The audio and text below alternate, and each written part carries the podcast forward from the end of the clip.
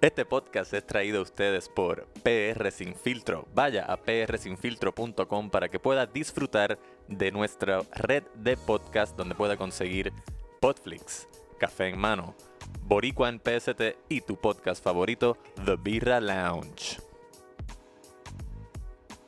Amigos cerveceros, saludos. Recuerda que a partir de hoy, 13 de noviembre, en 100 por 35 Beer Boutique podrás disfrutar, además de una buena cerveza, de un buen almuerzo desde las 11 de la mañana a las 2 de la tarde. Menú de almuerzo disponible desde el 13 de noviembre en 100 por 35 Beer Boutique.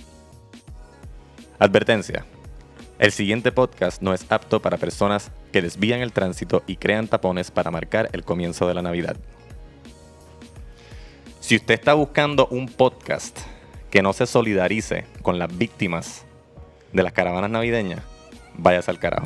Ya, pero con lo suave. Ya, váyase al carajo. Con lo suave, no Jan, lo voy a con coger lo- suave. Esto con- es de Birra Lounge. Esto es de. Birra Lounge.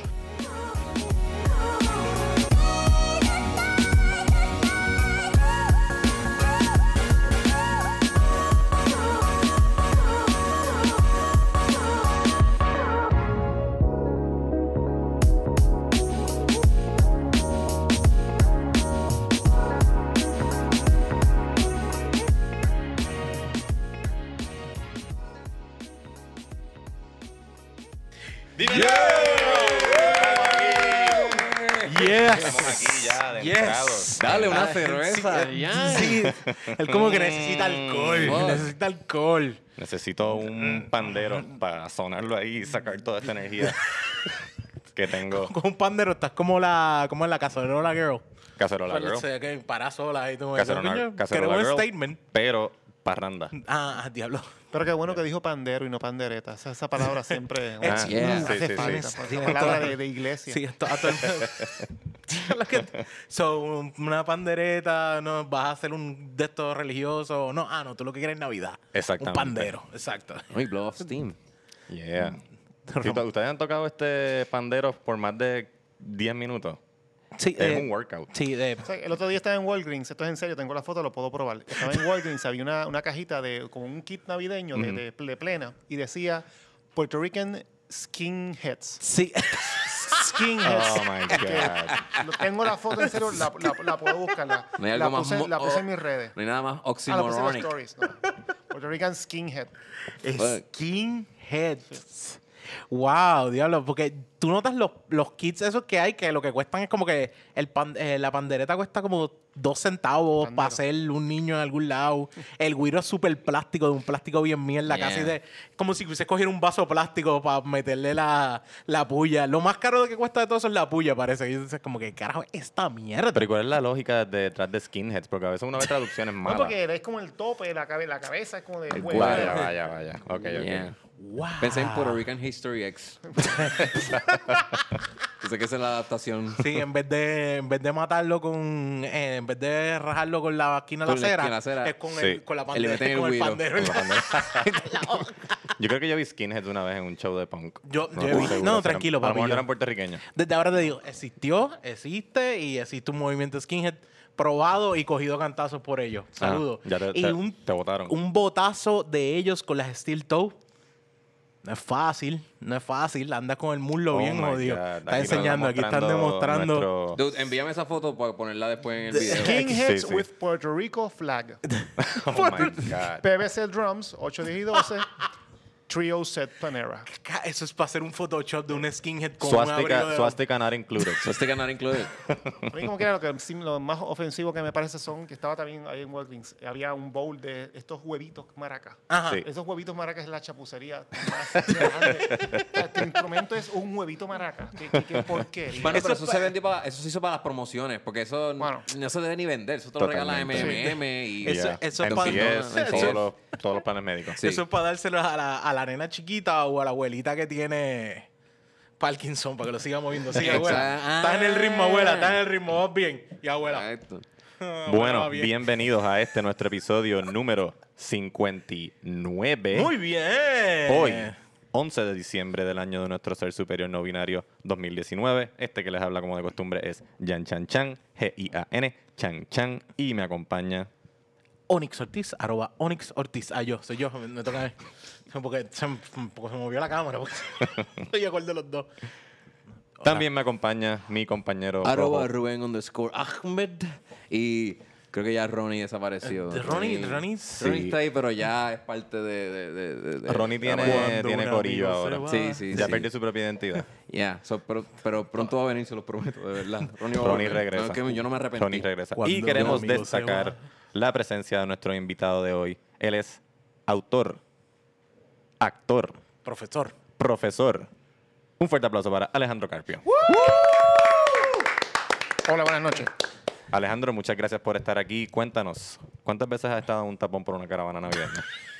Por caravana navideña, sí, muchas veces, y por caravana política también, y por caravana Funerales. de sencillamente viernes, y hay, y hay los nenes de 16 años tienen que ir a la Plaza de las Américas al cine porque no tienen nada más que hacer. Y qué otra cosa pueden hacer sus padres sino hacer una caravana tremenda, es lo que los van dejando. Ah, Sí, acabo de caer en Sí. cuenta que esa caravana navideña que yo padecí hoy era también una caravana política, porque era Ángel Pérez Ah, tirando claro. huevitos de maraca seguramente Sí, lo- a la gente por allí. La- tenía exacto el, combo completo. Sí, sí. O sea, y vamos, ¿verdad? Yo este llegué tarde hoy por varias razones. La primera razón es porque salí tarde. Es normal de ti. claro. Sí, lo en- nosotros, aquí no- ninguno de nosotros está en contra, lo sabemos. No la segunda razón es porque la caravana estaba pasando por frente a mi urbanización justo cuando yo salí. Y vamos, estuve a lo mejor cinco minutos en el portón esperando que pase el revolú. Ah. Pero cinco minutos en el carro. Cuando tú lo que quieres es estar en movimiento, Sí. es desesperante. Sí. Y, ya- y especialmente si saliste tarde a grabar el podcast. Y yo siempre estoy consciente de que estoy gastando gasolina en ese momento. también. Que innecesariamente. Lo Pues, apago, lo, lo apago. haberlo, lo- lo- apagado y sentarte en la acera en lo que pasaba todo. Mire, y en defensa de la irresponsabilidad, eh, yo salí bien temprano. Y como quiera la pasé mal, cogí el tapón. Así que mire, para eso, salga tarde, salga cuando usted quiera. güey. Y total. De, eh, de verdad, yo creo que no, no sé, Es que aquí siempre está una cosa, hay, do- hay dos cosas que ocurren. Ruby y este caballero son los dos que siempre llegamos temprano. Sí. Y Jan, de hecho, Jan se pone nervioso de como que llegué, llegué antes que todo el mundo, espérate. Nosotros grabamos hoy, teníamos algo de verdad. Él, duda. Él duda cien veces si de verdad eso era lo que había. Y yo soy como que, mira, vamos por ahí con lo suave. No, Sí, que sí. esto no puede ser que tú, yo he llegado antes que ustedes. Ha pasado como dos o tres, dos veces, creo yo. Pero sí, o sea, yo llego y me- me- mi existencia entera la empiezo a dudar. Espérate, yo soy, yo soy parte de un podcast, Hoy, de verdad. hoy, hoy es martes. ¿Birra Noche es algo que existe? Lo que tengo que hacer es importante, en verdad. Debería quedarme. Yo llevo un año de verdad. Sí. Yo, yo, Onyx y yo somos de estos viejos que vamos a llegar Ah, súper temprano a- al dispensario y a... bueno, depende de nuestra situación eco- económica cuando estemos viejos. Pero sí, vamos a llegar bien temprano a la cita. Saco colonoscopía, va a ser. eh, Oh, el doctor va a estar hasta dormido cuando nos mete el dedo. Se- probablemente se queda adentro. De esa Ugh. colonoscopia que a ti te hacen está fuerte, que lo que hacen es meterte el dedo. Eso es como que te equivocaste.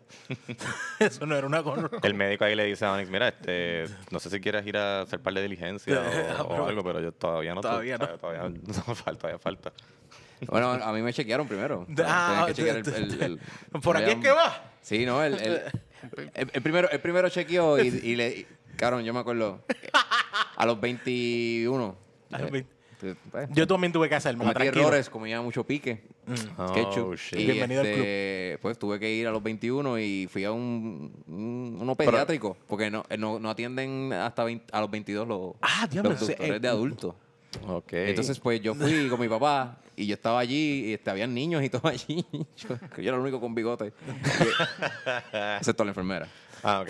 Cuando entré, eh, el doctor lo primero que entra es diciendo, ay, no vayan a esa playa de Cabo Rojo, son un chorro de maricones allí, de verdad. Y yo- Anda, allá. yo, oye, uno está con la familia y estos son maricones allí besándose. Y estoy yo como, ah, diablo. Y los niños ah". ahí, para mí que es un maricón. No, no, no, pero lo dejé encerrado, eh, con nosotros encerrados en- ya en la oficina, estamos adentro. Pero la cosa es como que yo digo, bueno, esta es como que eh, la manera de él decir como que yo me meto el dedo, pero yo no soy maricón. Sí, sí, él, Ah. después de eso preguntó, ¿a quién es que le voy a meter el dedo por el setting- culo ahora? trabajo, Este es ya trabajo profesional, yo A mí no me gusta esta.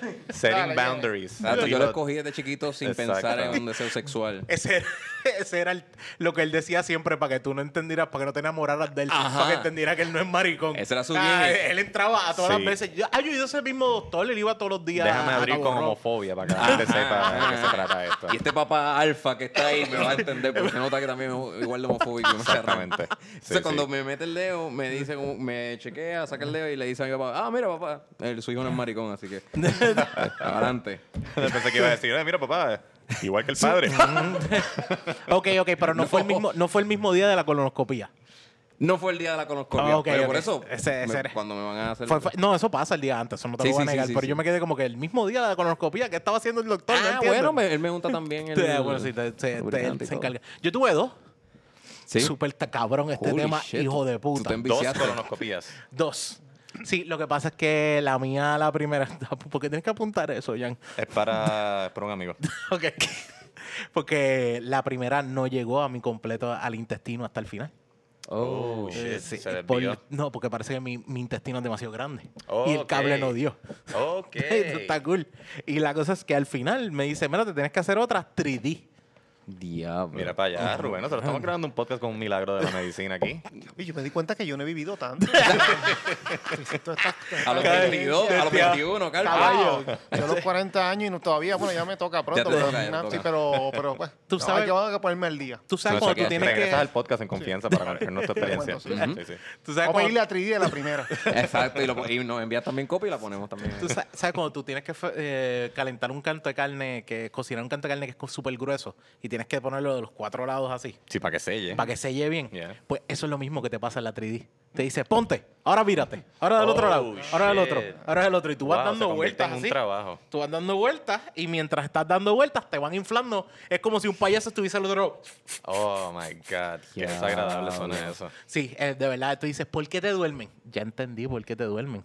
Tú ves. Duele con cojones. Mira, y la lección que queremos aprender con todo esto es que a las actrices y actores de pornografía no les pagan suficiente. Tengan en cuenta eso cuando vayan a Este, su cita Ni siquiera las duermen. Sí. colonoscópica. Lo que, lo que quiere traer de Birra Launcher con todo esto. Bienvenido, Carpio, de verdad. Qué bueno que estás aquí. Agradezco que me hayan invitado justamente el día que iban a discutir todo Este estos temas. tema. Sí, qué, qué timing.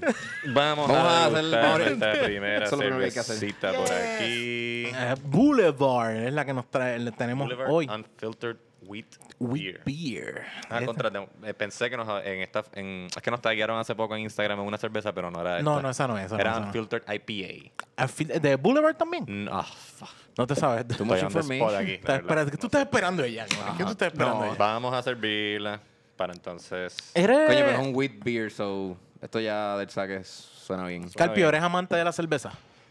Yo soy uno de los grandes amantes de la cerveza, sí. So, eh, pero eres de los que dice voy a una noche o él dice la noche la voy a mezclar o esta noche es beer nada más o De prioridad las dos, beer. De las dos. Sí. Eh, te soy sincero, soy bastante generoso con la cerveza. Tiene que ser Mm. bien, bien, bien asquerosa para que no me guste. Eh, Oh. yo, yo- yo creo que Soy somos, bastante- somos soy- panas. Soy bastante generoso.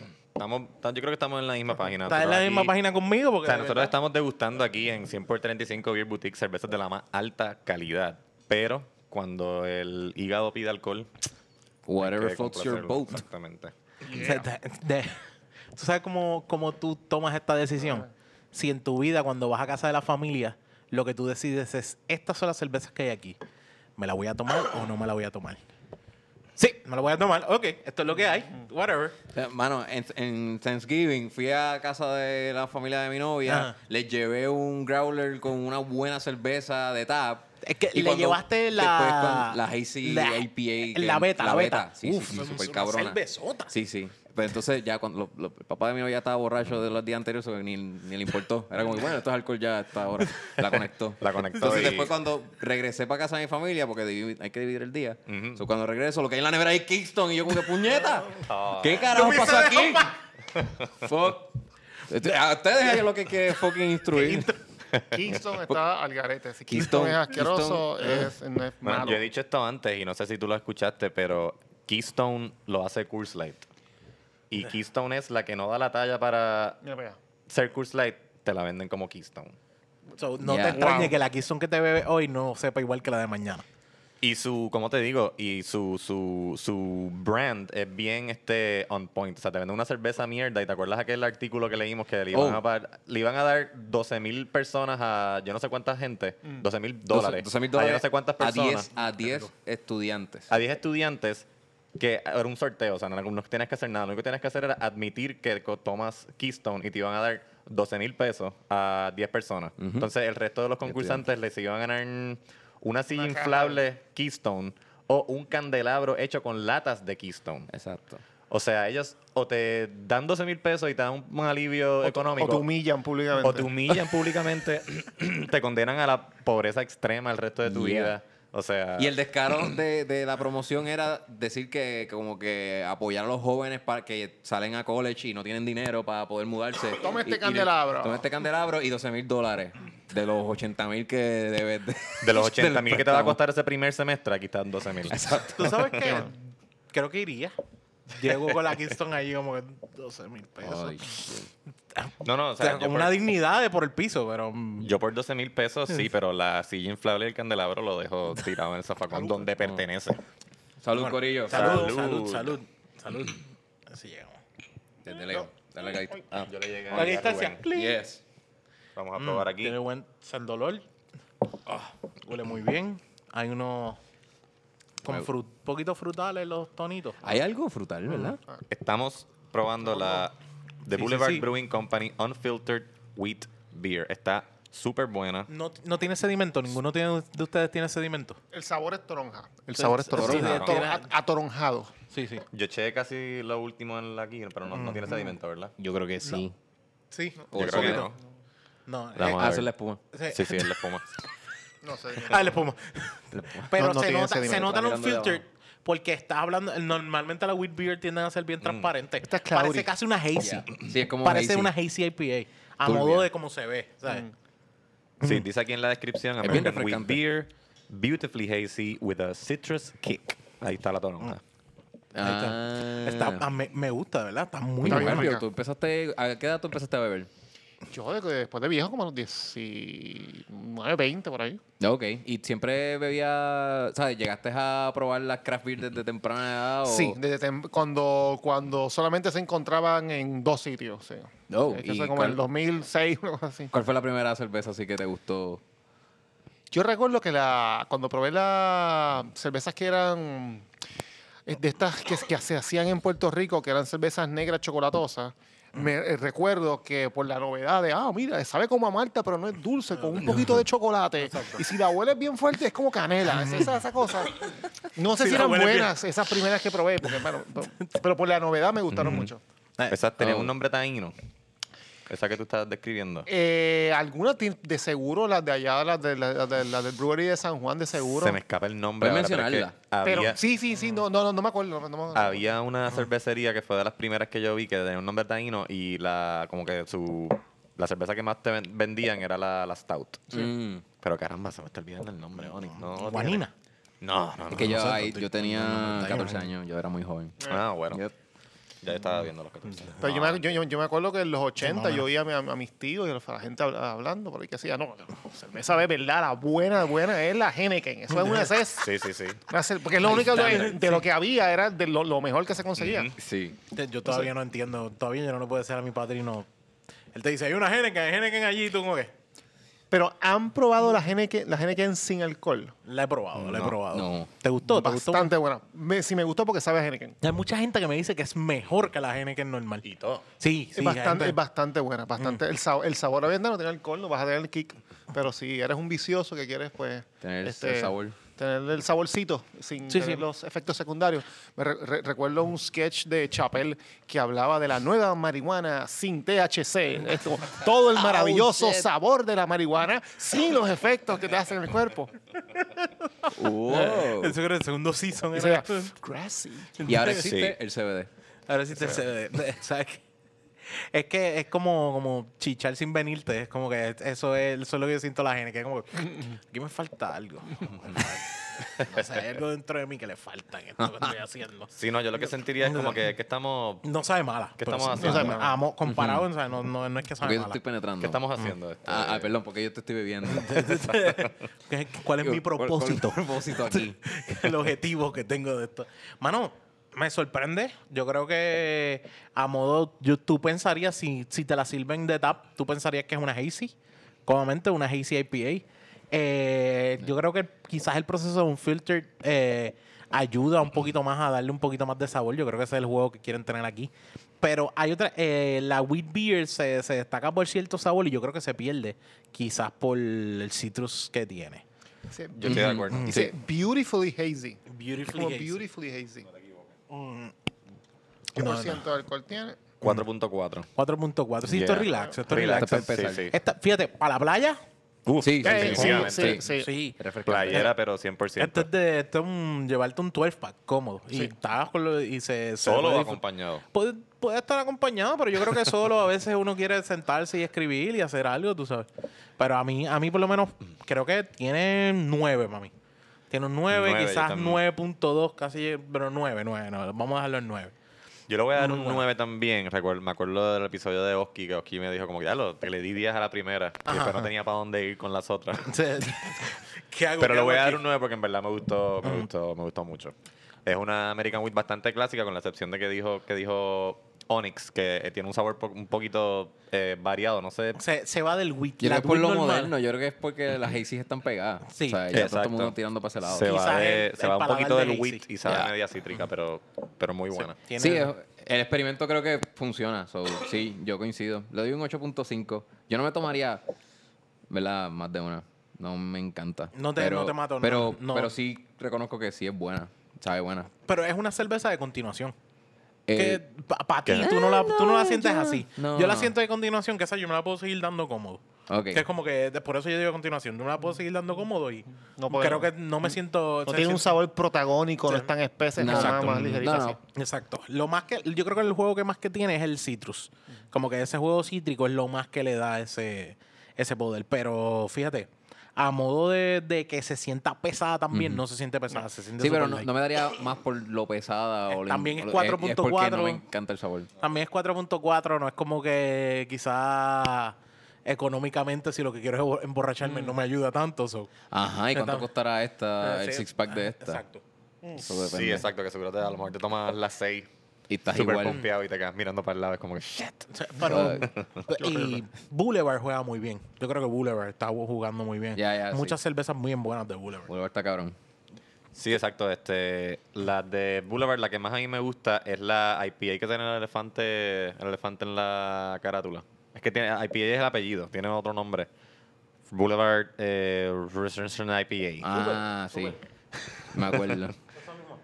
No está, no, porque no, es- no está hablando de la Delirium tampoco. No, no, no, no. No, No, no, no. está hablando de la Delirium, de la que No tiene ahí. elefante. No tiene un elefante la IPA. No, no, por aquí no hay. Pues este episodio estábamos bien borrachos. Camper. No la hemos degustado. No, la Space Camper es. Space Camper es buenísima también. Esa El- es súper rica. La probamos, yo creo, cuando vinimos con Ricky la primera vez con él. El Beer Special de él. Mira ahí para que veas. A ver dónde está esa. Mírala ahí. No está al revés. La Indian Pale Ale. Ah, ok. Indian Pale Ok, exacto. Ok, ok. Sí, eh, West Coast Style India Pale Ale. Ah, West Coast. Yeah. ok. Ruby, ¿cuánto tú le diste? 8.5. 8.5. ¿Cuánto tú le das, Carpio? Eh, nueve. Ten un Nueve. 9. Te queda, te queda un 9. Por- por- por- ¿Te gustó? Sí, me gustó, sí. ¿Hay algún Eh, estilo? eh, pasa que es lo que es. Es una cerveza pues suavecita, light, beautifully hazy. Sí, exacto. Beautifully. Bellísimamente. ¿Cómo? Hermosamente. ¿Cómo es? ¿Cómo es? hermo- ¿Cómo se dice hazy en español? Turbio. Hazy, turbia. Turbia, ese es, bueno, sí, ese es hermosamente turbia. Hermosamente Tu- turbia. Como nuestra relación, mi amor. Tú ves, esa mujer es hermosamente turbia. Hermosia. Hermosamente turbia. Y la tipa. me encanta como. su Hermosamente personalidad. turbia como el, espíritu navideño de Ángel Pérez haciendo una caravana fucking navideña. Ahora Oh ya, my God. El hate está en 100%. Sí, no, ya, ya estoy. Este... Pero es que imagínate, yo estaba, yo venía aquí a, ¿verdad? a grabar un podcast, pero imagínate a alguien que quiere llegar a su casa, Que se esté cagando. se esté cagando, quiere llegar a su casa, te- a lo mejor fue un día estrésico, quiere sentir el alivio de entrar a su sala, recibir que su pez beta lo reciba. con Que su mujer le dice, tengo tiempo para un quickie ahora, después de eso me tengo que ir. Y tienes que te tardar 5, 10, 15 minutos más Perdiste un quickie. por una caravana Ya. navideña que se supone que traiga alegría y sosiego. Espérate, él está... Paz y estaba amor, ¿no? borracho. ¿Tú- tú- tú? Sí. Iba a decir paz y amor, pero también de la parte de... Oh. Sí, pues yo, yo seguro estaba borracho. Le dice, mira, vamos a fucking convocar esto Mm. para mañana y vamos a conectar la, la de hoy con el mañana y nos vamos a fucking joderle la vida a todos los de Guaynabo. ¿Qué para otro que- sitio de Guaynabo hay para mañana? Pero Ajá, señor Pérez, señor pueblo. Pérez está cayendo un diluvio, no quiere cancelar. No, ¿Qué? no, no importa. ¿Tú eres de pero, papel? Pero es la hora de pa- es la hora del tapón, señor, no No importa. importa. Aquí no, aquí nada. Que, vengan y se quejen aquí a la alcaldía. Yo los atiendo Sí, con gusto. ¿Por dónde es que vamos a pasar? Ah, por ahí mismo, por eso, donde pasa todo el mundo a esa hora. Que todo el mundo tiene que salir a esa hora, más todavía, pero más todavía, ¿sabes? La, la carretera que estamos hablando es una carretera que te lleva un mall también. So, hay par de gente que va para ese mall que también tiene que tener ese odio. La carretera contra que estoy hablando, hay como ocho urbanizaciones. Sí, exacto. Está el strip mall que tú dices. Exacto. Está la cuevita del mar. Está, hay como cinco restaurantes más. Y va de camino a Econo de Altamira. Fíjate. Que eso es- de por sí siempre está súper lleno. Hay un stalker de Jan haciendo un mapa. No, ¿dónde Eh, shit, a buscar. Oh, ya. Con esas coordenadas yo creo que lo Sí, consigo. Sí, ya. Porque, la, el- espérate, estaba tirando algo. Él estaba tirando qué huevo, Es que dijiste. no vi, no vi, el- no vi el- el- la guagua con Ángel Pérez. Ok. Cuando me presenté ahí en el portón, ya estaba en la parte de atrás todo So, lo- que no te le pudiste cagar en la madre un a él chorro de fotos, directamente. exacto, un chorro de fotutos y no sé, nenes que les dieron t-shirts o algo. Por eso estaba pensando huevos de esos de maraca o algo así que estuviese Probablemente. Pero aquí, la que gente Skinheads. rimar va a- no salen para eso. O sea, La que, ver- pues, porque él pasaría por ahí. Eso es una ruta mala. Nadie La- saldría.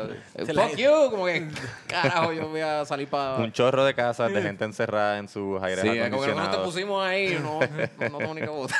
Exactamente. No puedo meterme para el otro lado porque el otro lado están los filtros. No puedo, no puedo. Son todos los panas de Está- está bien, cabrón, yo- te hago un chequecito, bájale el fucking volumen a esa, Ah, cabrón. esa Yo estaba en tu casa anoche. ¿Qué carajo? ¿Por qué carajo te quiero ver hoy? Así mismo es. ¿Sabes dónde yo preferiría estar que pillado en una caravana navideña? ¿Dónde? Frente a las puertas de Plaza de las Américas un Black Friday. No. No, No. sé. ¿Por Toda- qué? O sea, yo prefiero estar en una caravana.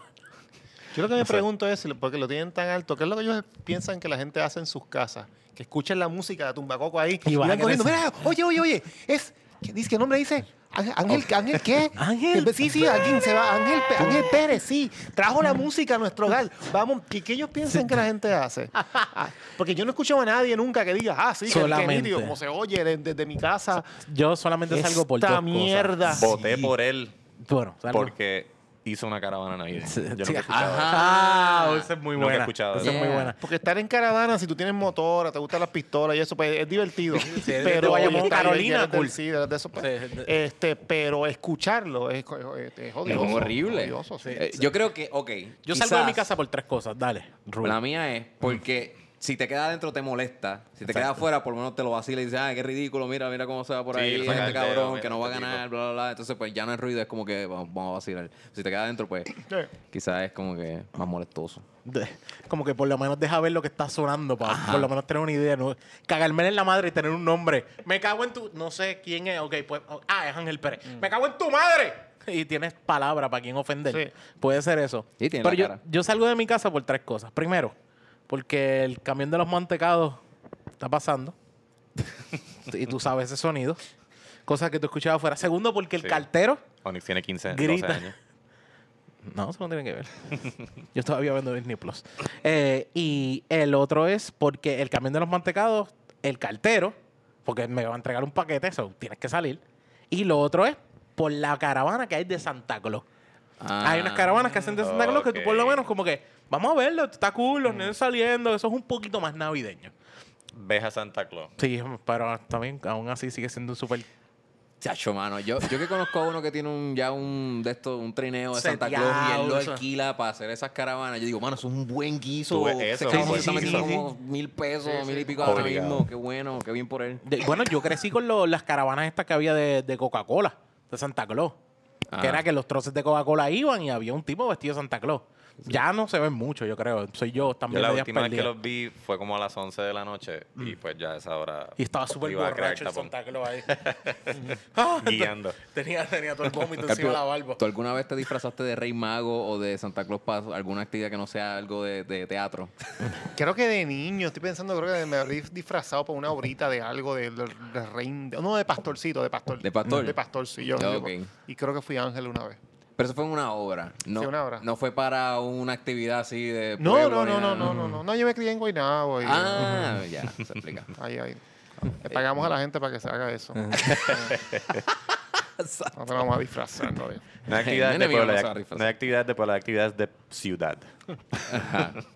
Tengo un nacimiento viviente. Ah, sí, que esa gente que le estamos pagando que se quede ahí No, para no, de y no, mago. y- pero obviamente relajando en Guaynabo se, se lo toman bien, Sí. como, como en todos los pueblos, me imagino. Sí, O sea, Se lo toman Sí, no. bien en serio, se visten charros como todos los demás. Son igual de charros y de exagerados con las bombillas y, el- y la cafrería esa. así. Mira, igual que en todas partes. yo, yo pasé unos reyes en Cabo Rojo. Cabo Rojo tiene una plaza súper gigante. Una plaza súper chiquita.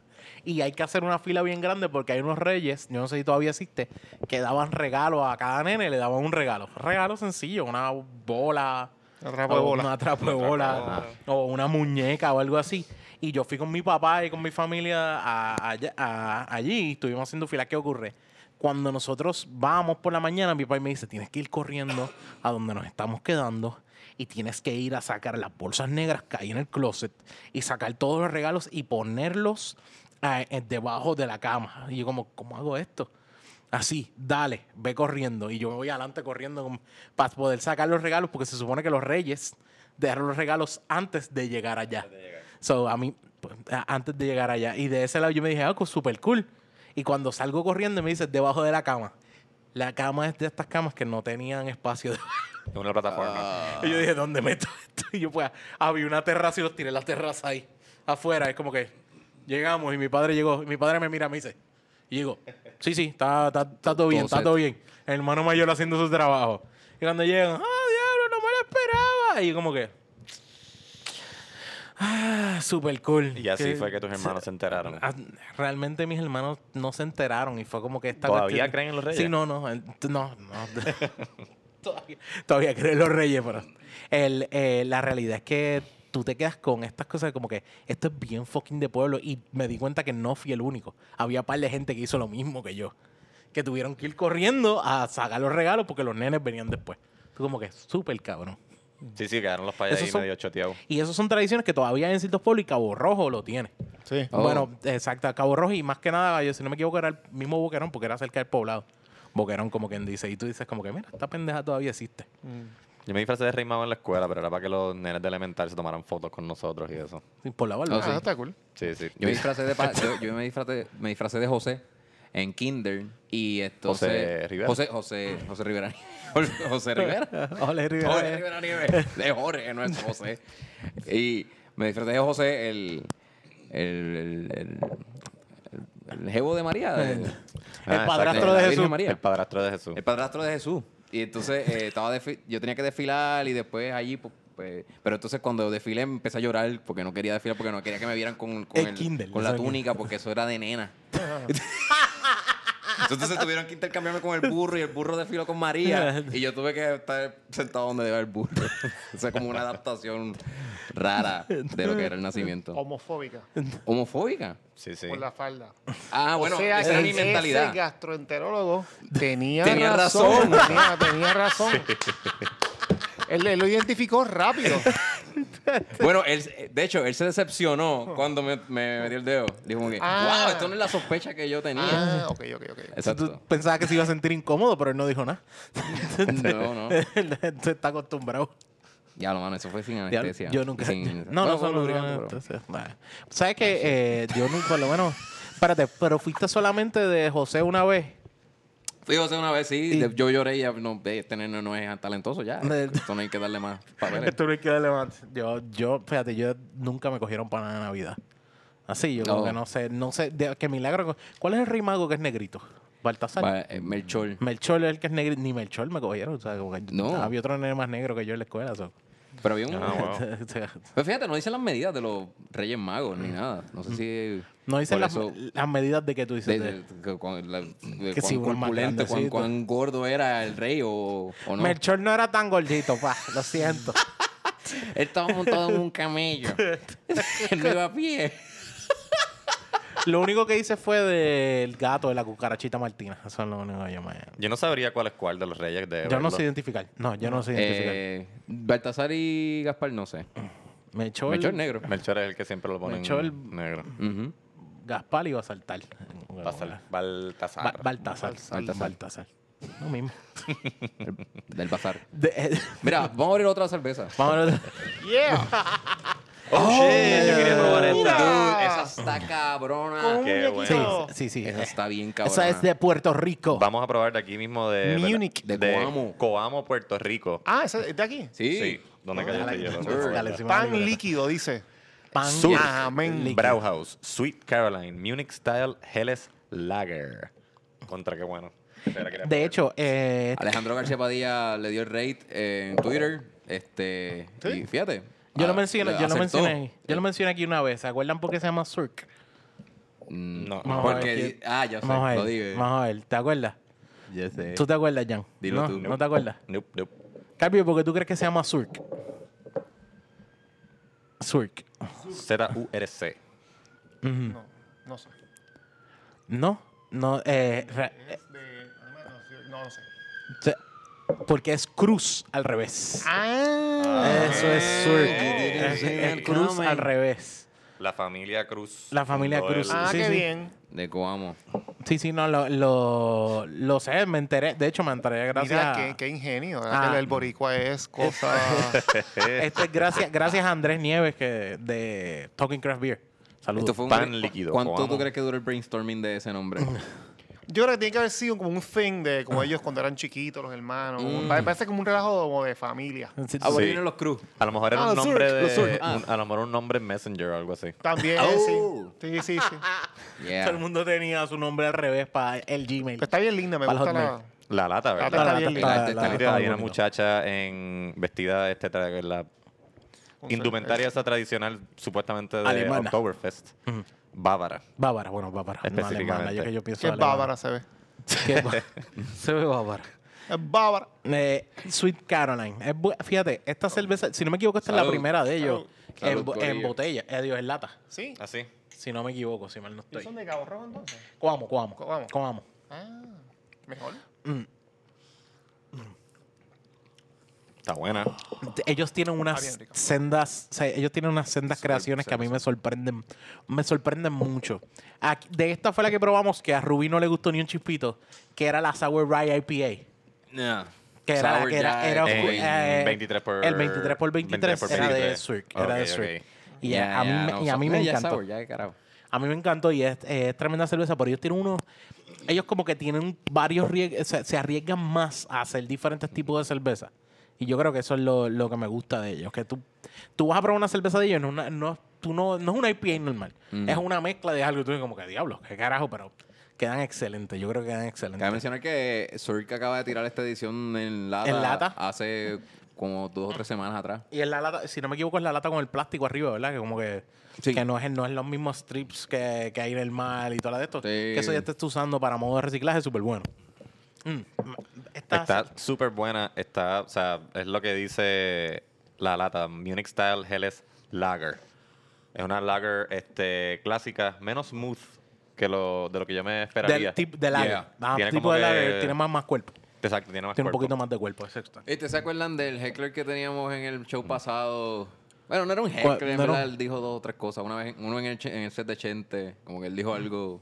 Ah, sí, yo. estaba, yo- en, esa- estaba en la esquinita sí, ahí sí, sí. sentado. Yo, yo he. Yo, Ah. ese- yo sé lo que es. ay, ¿Qué nombre? Ah, mi- mierda. ¿Cómo era? Caca con. con Caca con sida, algo así. Caga con sangre. Eh, caga con sangre, algo así. Y, Y él él- dijo algo, ah, eso es feo, eso es malo. Ah, Sí. ya me acordé, ya me acordé. Exacto, pues él, él me lo encontré después cuando vine para 100 por 35, estaba en esa misma esquina. Y le digo, ah, tú estás bebiendo desde aquella vez, como cabrón.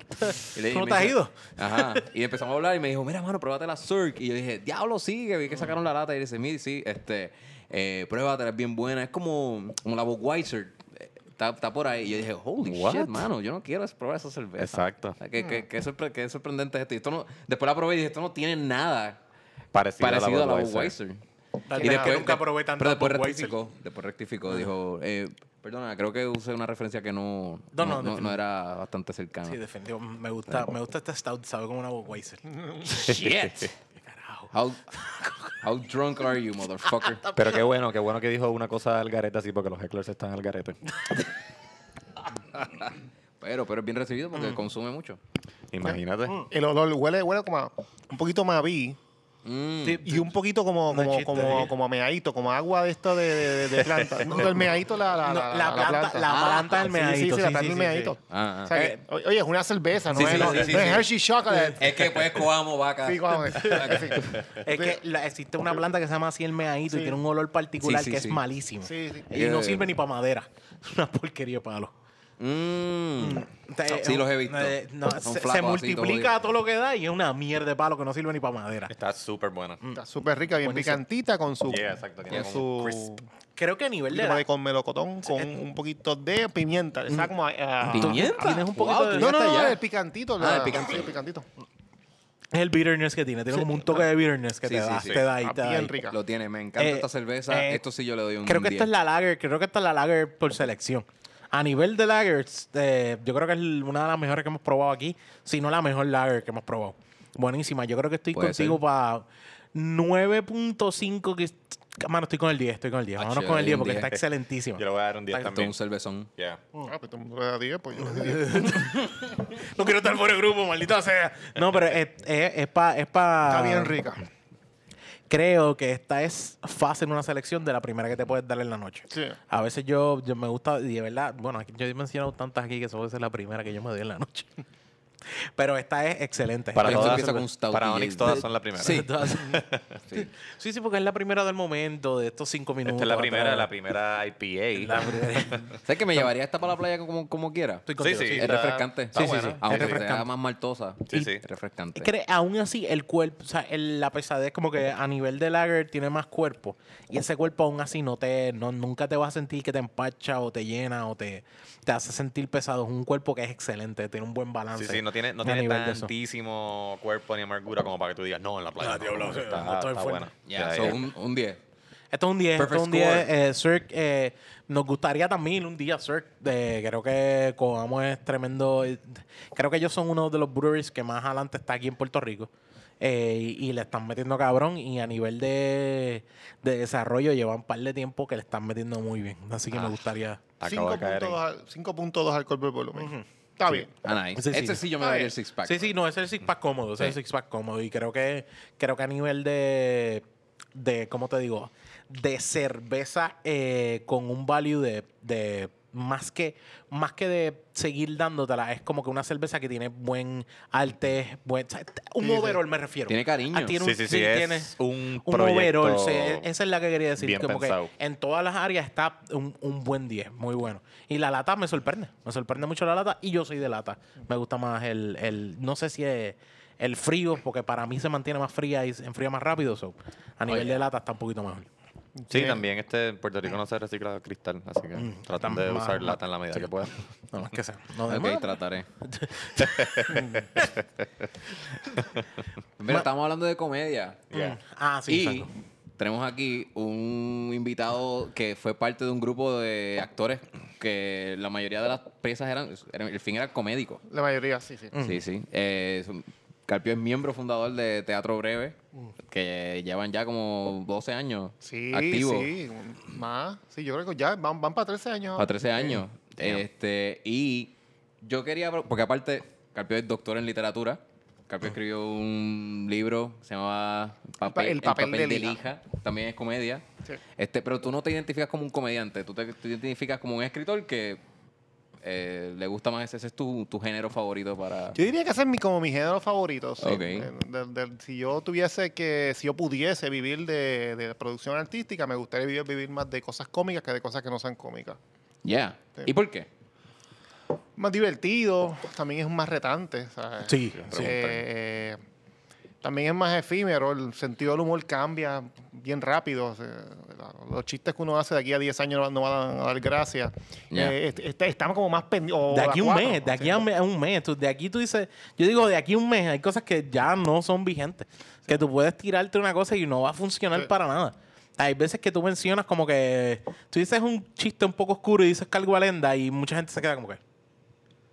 Ah, y no. es porque, Porque no saben eh, quién los es. tiempos no saben quién es. Tú dices, la gente no sabe quién Tú, es. tú estás hablando del referente. Yo me refiero como al sentido del humor como tal. Como Ok. si uno ve esas comedias de los 60, de Ajá. Bob Hope, que la gente, ah, qué cómica era. Uno ve Bob Hope y ahora es como que... ah, Sí, no, no, ahora mismo sí. Y, y hay que hacer un esfuerzo y no puede entenderlo y no puede educarle el gusto, pero el sentido del humor cambia Sí. con, con el paso del tiempo. El- Las Naked Yeah. Gun para mí son sendas peliculotas. Sí, pero el otro día yo vi que de niño era como mi comedia favorita. La- Sí. La, la puse el año, fue hace unos meses.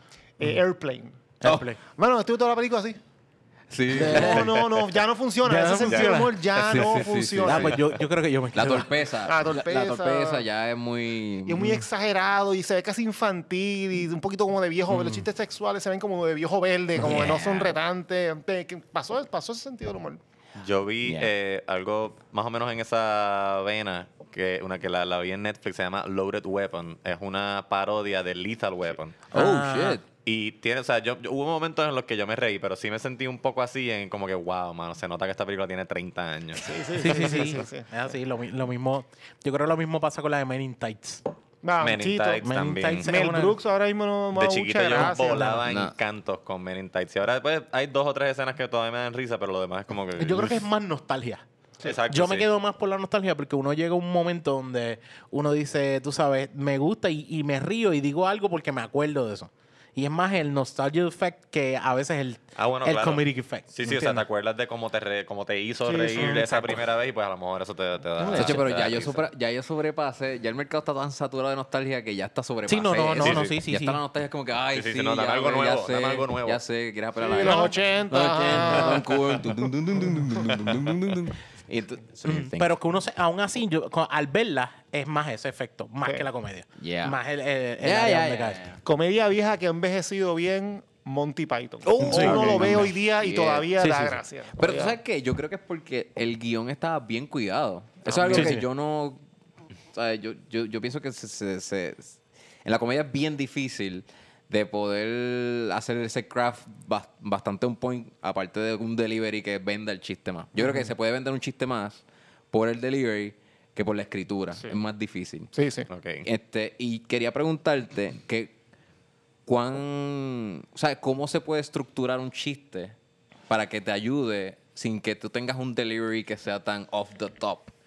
¿Qué, qué influencia tiene la escritura, la redacción? Bueno, pues la- la- claro, la, la- la escritura es, es, es importante.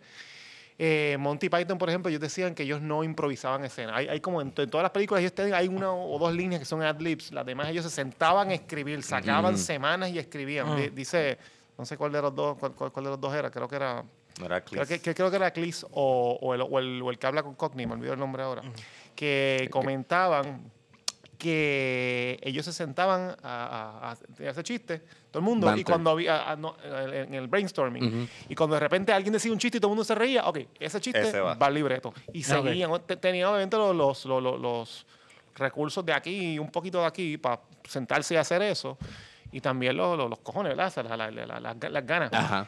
Pero pues, eso es ser bien exigente con los chistes. Sí, además, Yeah. además de Con- y con la saber escritura en general. trabajarlo Sí, en pues, grupo. Viene más de, ¿sabes? No...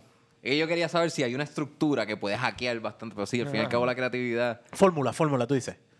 Sí, A como- modo- a modo de el orden- fórmula. Porque obviamente hay que, hay que organizar bien las palabras para no precipitar el punchline, eh, acomodar Dejar clara la, pre- dejar clara la premisa, Eh, Billboard, por ejemplo, si tú lo escuchas detenidamente, estoy seguro que él, se, él se aprende ese, ese stand-up de memoria, palabra por palabra. Sí. No hay ni grasa saturada.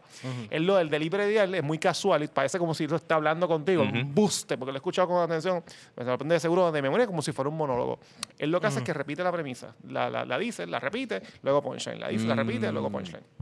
Ok. Eso, eso es el truco suyo. Porque Me así imagino acomoda. Sí, porque a veces si, la, si hice la premisa una vez, la gente quizás no la escuchó bien. se, lo puede, que- se puede perder. Ya. Y O la- quizás están perdidos en la risa del chiste anterior. Eso tiene que oh. de esto porque Sí, o sea, sí. por lo menos Luis C.K. siempre te tira un él tiene un juego de, de como que tengo un principio tengo un cuerpo y tengo mi punchline final y él va y te va llevando un cuentecito que tú dices de dónde yo vengo con esta idea y te lleva una idea poco a poco y soft landed como que blup, aquí Y lo, lo hace bastante casual. Sí. Sí, sí. Él- de hecho, él dijo Por lo que, eso. lo que dijo ahora Carpio sobre Bill Burr. Luis que lo dijo de él mismo en una Ah, sí. entrevista. Él, él le dijo, yo sé que parece como si me se estuviesen Ah, viniendo las palabras a la mente en ese mismo momento, pero yo sé todas las palabras, cada pausa, cada gesto que yo voy a hacer, como que yo lo tengo todo ahí grabado en mi mente. Sí, sí, sí. Sí, sí. Y la definición del chiste correcto y de la risa que tú quieres es la práctica de eso mismo. Esa pausa donde yo lo voy a jugar, ese momento donde yo le voy a dar ese, esta, esta estructura así. De hecho, siempre, y es para mí, uno de los, de los mejores también. Jan tiene muchos juegos con pausa, pero Fernando Isaac también es uno de los que juega mucho la pausa. Lo juega muy bien. Y ese, mo- y ese momento de, de a veces coger un papel y hacer un gesto con un papel para un punchline y tú dices, vete el carajo. ¿sabes? Como que es, eso es también el, el juego de saber est- estructural, pero también te voy a, te voy a desviar para un lado. Y yo creo que eso es una de las cosas que hace por el Louis C.K. Bill Burr. Que te estoy llevando con algo en la mente diferente, pero te voy a traer a esta mierda. Y, es, y, y yo creo que es el juego de mago. El juego de mago. Acuérdate que el mago está haciendo algo aquí, pero lo que está haciendo acá es otra cosa. Y es ese mismo, ese, ese mismo diversion donde vengo y te traigo y te suelto plap, suavecito que te gustó. Y es bien diferente y es bien difícil a veces porque si tú complicas mucho el chiste o el pit que estás haciendo es una jodienda. Y nos pasa muchas veces como que complicamos mucho lo, lo que vamos a decir sencillo, lo llevamos más complicado de lo que uno espera. Y a veces eso es lo que yo siento que nos queda, no- nos falta la risa. O también el tiempo, yo creo, como que el, el- el lugar donde lo lleva. A la hora de... Perdón. No, te Sí, interrumpí. No, que pensaría que también eh, a- a- en la medida que uno aprovecha y quiere decir algo, además de ser solamente un chiste, yo creo que el público lo agradece. Sí. O sea, el chiste, lo, lo importante tiene que ser el chiste, obviamente, pero si uno- además de eso uno dice algo, la gente lo agradece y hasta perdona. Si el chiste no está tan bueno, pues que hay una idea detrás. Eh, Tú estás escuchando una idea de manera jocosa, quizás no te moriste de la risa, pues sigues entretenido porque la idea tiene un punto. Eh, de Monty Python es interesante que ellos casi no tienen punchlines. En, el, en, el, en, el, en el Flying Circus hay bien poquitos este, de los sketches que tienen un punchline. Ellos, como ellos, como, eh, abolieron la necesidad de, de hacer un punchline. Y eso es interesante. pero Entonces, ellos en qué descansan? En la variedad. Eh, y eso es lo que intentaba hacer eh, yo cuando me subía a los escenarios, porque como yo no tengo bien buena memoria, este, yo no me puedo aprender un libreto así como, como hacen, como hacen este, Luis C.K. y compañía, no, no podría jamás y nunca, así con esa precisión. Pues intento dar variedad, pues entonces, qué sé yo, pues entonces ahí saca una canción, sale una canción, entonces hay un poema, entonces hay algo de pantomima, todo en tres minutos o todo en, en- en- en el, en el- en el tiempo que quede. Entonces, una manera también de resolver, pues una, una falta mía, una carencia mía, pues como yo no puedo hacer esto, pues tengo que hacer lo otro. En el caso, en el caso de Louis C.K., él hace un tour que ya se especial Ya cuando es- él lo graba. cuando tú lo grabas, Sí, sí. estados que ha ido. Y, como los, y cuando no era una hora, eh, repetía tanto los chistes en los clubs que, que, pues se lo Eso- aprende. y- Pero en el caso de Monty Python, eso es una película y, y hay que aprendérselo. Sí. Creo que es más difícil. Más difícil, pero tienen el tiempo del brainstorming. Sí, lo- Yeah. lo- los comediantes gringos, cuando tú ves el especial, esos son chistes que vienen probados después que lo han hecho como 300, ve- 300 veces. Yeah. Que, que, que, digo, bien por ellos y, de- maravilloso, Claro. pero así un poquito más fácil así. el loco de Roy que cambia su, su stand-up todas las Semanal. noches, pues no, chicos, no, eso no, eso no, así no, no, así no es. El Sí. problema es que no se está Que- grabando tampoco, se es- tiene que grabar para por lo que- que- saber. Que es él re- retándose de manera bien fuerte, y eso se lo admiro mucho, verdad, pero, verdad. pero, pero es más difícil así. Claro. Mm, eh, por lo menos decían mucho que Robin Williams, tú no tenías, él no tenía un, o sea, como que tú nunca vas a esperar la misma noche de otra, o sea, no, no hay break. Era bien difícil a, a ese modo de que ellos esperaban, era siempre el mismo tema, pero a veces que los punchlines eran tirados a lo loco, o otra, o le añadía otra cosa, y eso es lo que hablaban mucho. Eh, hay un especial de HBO que se llama Inside the Mind of Robin Williams, algo así es que se llama. No me acuerdo. Él tiene el live on Broadway. No, no, No, pero hay especial, pero no de documental, stand yo es sé un lo- documental. yo sé lo Ah, que tú un dices. documental. Un documental que analiza la forma de él procesar las cosas muchas veces y la forma en cómo él de- eh, hacía delivery y cómo él era como persona. Y era que tú nunca ibas a tener el mismo show todas las noches. Y eso le pasa mucho a Roy. Que a, a- a cómo se expresa, no vas a tener lo mismo. Sí, sí. Y, y eso es lo, lo- la diferencia de muchos comediantes también. Porque estos que van a diferentes pueblos y saben, ok, este ya esta estructura está así, lo voy a tachar porque este ya está set. Yo no le voy a añadir nada. Y hay gente que hace eso. Que es como que hasta aquí yo no llego, no tengo más que añadirle. Y ese, esa es una de, las de, la- de las peleas que yo digo que a veces tenemos. Que no importa qué, yo puedo dejar esto seteado, pero de aquí a cinco años yo puedo hacer este chiste y no va a ser lo mismo. Sí, pero, tú, pero tú dijiste ahorita que Monty Python descansa en la variedad. Yo sé que Roy descansa en Eh. lo, eh, ¿sabes? todos los manerismos y todo el, Sí, sí. el- el delivery. El- Sí. el Todo histrionismo, puede- su puede decir un chiste flow y en verdad le va a quedar cabrón porque es bien gracioso su delivery. Es gracioso y se ve bien natural. Roy tiene muchos So, recursos como, y con como performer. Y, experiencia. También tenemos que ponerla, hay Sí, que bien arriba. clownish. Sí, exacto. Eso- Eh, en, lo de la, en lo de la escritura versus el delivery, en Netflix ahora mismo hay una serie de comedias que son todas duran como 25 minutos, que se llaman Comedians of the World. Los primeros Ah, sí. 12 son de anglosajones, después hay unos que no, no sé, pues son en alemán. Yo no- A ver. los de Mm. español son flojísimos. Este, pero de la, de la primer season, que creo que son americanos, ahí hay, ahí hay dos que uno se nota que es un buen escritor. Su delivery es bastante flojo. Mm. Este, está intentando ahora hacer una carrera en comedia. Él, coescribía con Chappelle. eh, Ah, Neil Brennan. Neil Brennan. Sí. Él escribe muy bien, son chistes bien inteligentes, pero su delivery no es tan bueno. Además, Mm. él es como cae mal, tiene una cara rara. Y hay otro. Y que es hay- monótono. No, es como. No es que es malo, es que es mejor su escritura, yo diría, que su delivery, sobre todo porque me lo pensé comparado con este otro que se llama Nick Swartson, este, que es el, es el, el tercero, que todos sus chistes son de, de peos y, y mojón y diarrea, Sí, sí. así. Sí. Pero es tan buen actor. Yep. Eh, tiene el delivery es tan maravilloso. A mí me, me gusta Es como- tan bueno que te vende bien un peo. Es Yeah. tan bueno Sí. que te vende bien un peo. Sí. O sea, como Sí. que- Y yo te quería preguntar, eh, porque tú has escrito cosas que se han puesto en escena y has escrito cosas que son, pues, que para hacer este, para ser leídas, nada más. Eh, ¿Cómo cambia ese approach cuando tú sabes que tú vas a escribir algo comédico que se va a presentar en escena, algo que tú sabes que solamente va a ser leído? Porque, y, lo, y pregunto, porque cuando yo, yo empecé a hacer stand-up, yo escribí ese primer set de cinco minutos, estuve meses escribiéndolo porque yo sabía que yo iba a estar tan nervioso en tarima que yo no iba a poder eh, actuar nada. No iba a poder hacer nada con el cuerpo ni con la cara porque iba a estar tan cagado que estuve meses escribiéndolo pensando que yo tengo que asegurarme que lo gracioso esté aquí, en lo que yo voy a decir, no necesariamente en lo que yo voy a hacer. Entonces, cuando te vas a limitar a algo que va a ser leído, me pregunto si el, pues, si el reto es eh, mayor. Yo pensaría que son, no sé, que son como géneros distintos, géneros literarios distintos, la, la- la- el te- teatro versus en este caso, pues, un- algo para ser leído, que el teatro, bueno, se escribe. Este, yo pienso que en todo caso es, es- es más fácil este, la, la- la escritura, porque el lector puede, si no entendió, pues volver para atrás y releer. Ok. Eh, Exacto, si te están viendo en vivo, no pueden, ay, ¿qué digo? Se. No, no, pero tú cagas el chiste. El explicar un chiste Sí. es cagarlo. Sí, y, sí. y hay veces que tú lo haces. Eh, Y lo po- explicaste y te dices, diablo, ¿por qué carajo lo expliqué? Podría ser un poquito más oscuro, más, más difícil si lo estás escribiendo, porque el lector tiene la oportunidad de ir para atrás. Mientras que en, en vivo no se puede. Ok, ok. Es como que... Pensaría, no sé. sí. ¿Cuál es el mejor libro, el libro más cómico que tú has leído? Mano, yo de chiquito Una novela, leía los libros de Mad Magazine. No, La- Mm. Las revistas, y Ah, entonces la venían, revista. venían, venían libros también con colecciones. De, Ah, sí, sí, sí. Mad sí, sí. Magazine. Bien eso- chiquititos. Sí, sí. O sea, Ya. que Después se volvió más TV Sí, y todo eso, ese mismo, ese sí, mismo sí. grupo. Ok. Era como ver el Chapel Show, pero leyéndolo. Sí, Era como que medio sketchy. Habían unas situaciones y te, como dos páginas. Eran cortas. Sí, y era también bien variado. Este, Sí. eh, había, Sí, sí. había, tenían distintos caricaturistas, distintos escritores también. La mayoría eran judíos, eh, Jewish American. Eh, yo diría que el de literatura como tal, esa literatura, que es como cómic, ¿verdad? no es literatura de, de- de novela, pero como cómic. Así de novela, una novela cómica que yo me recuerde como ella. A pensar. Pues yo pienso en. Yo no he leído El Quijote, pero me he leído por lo menos 13 capítulos.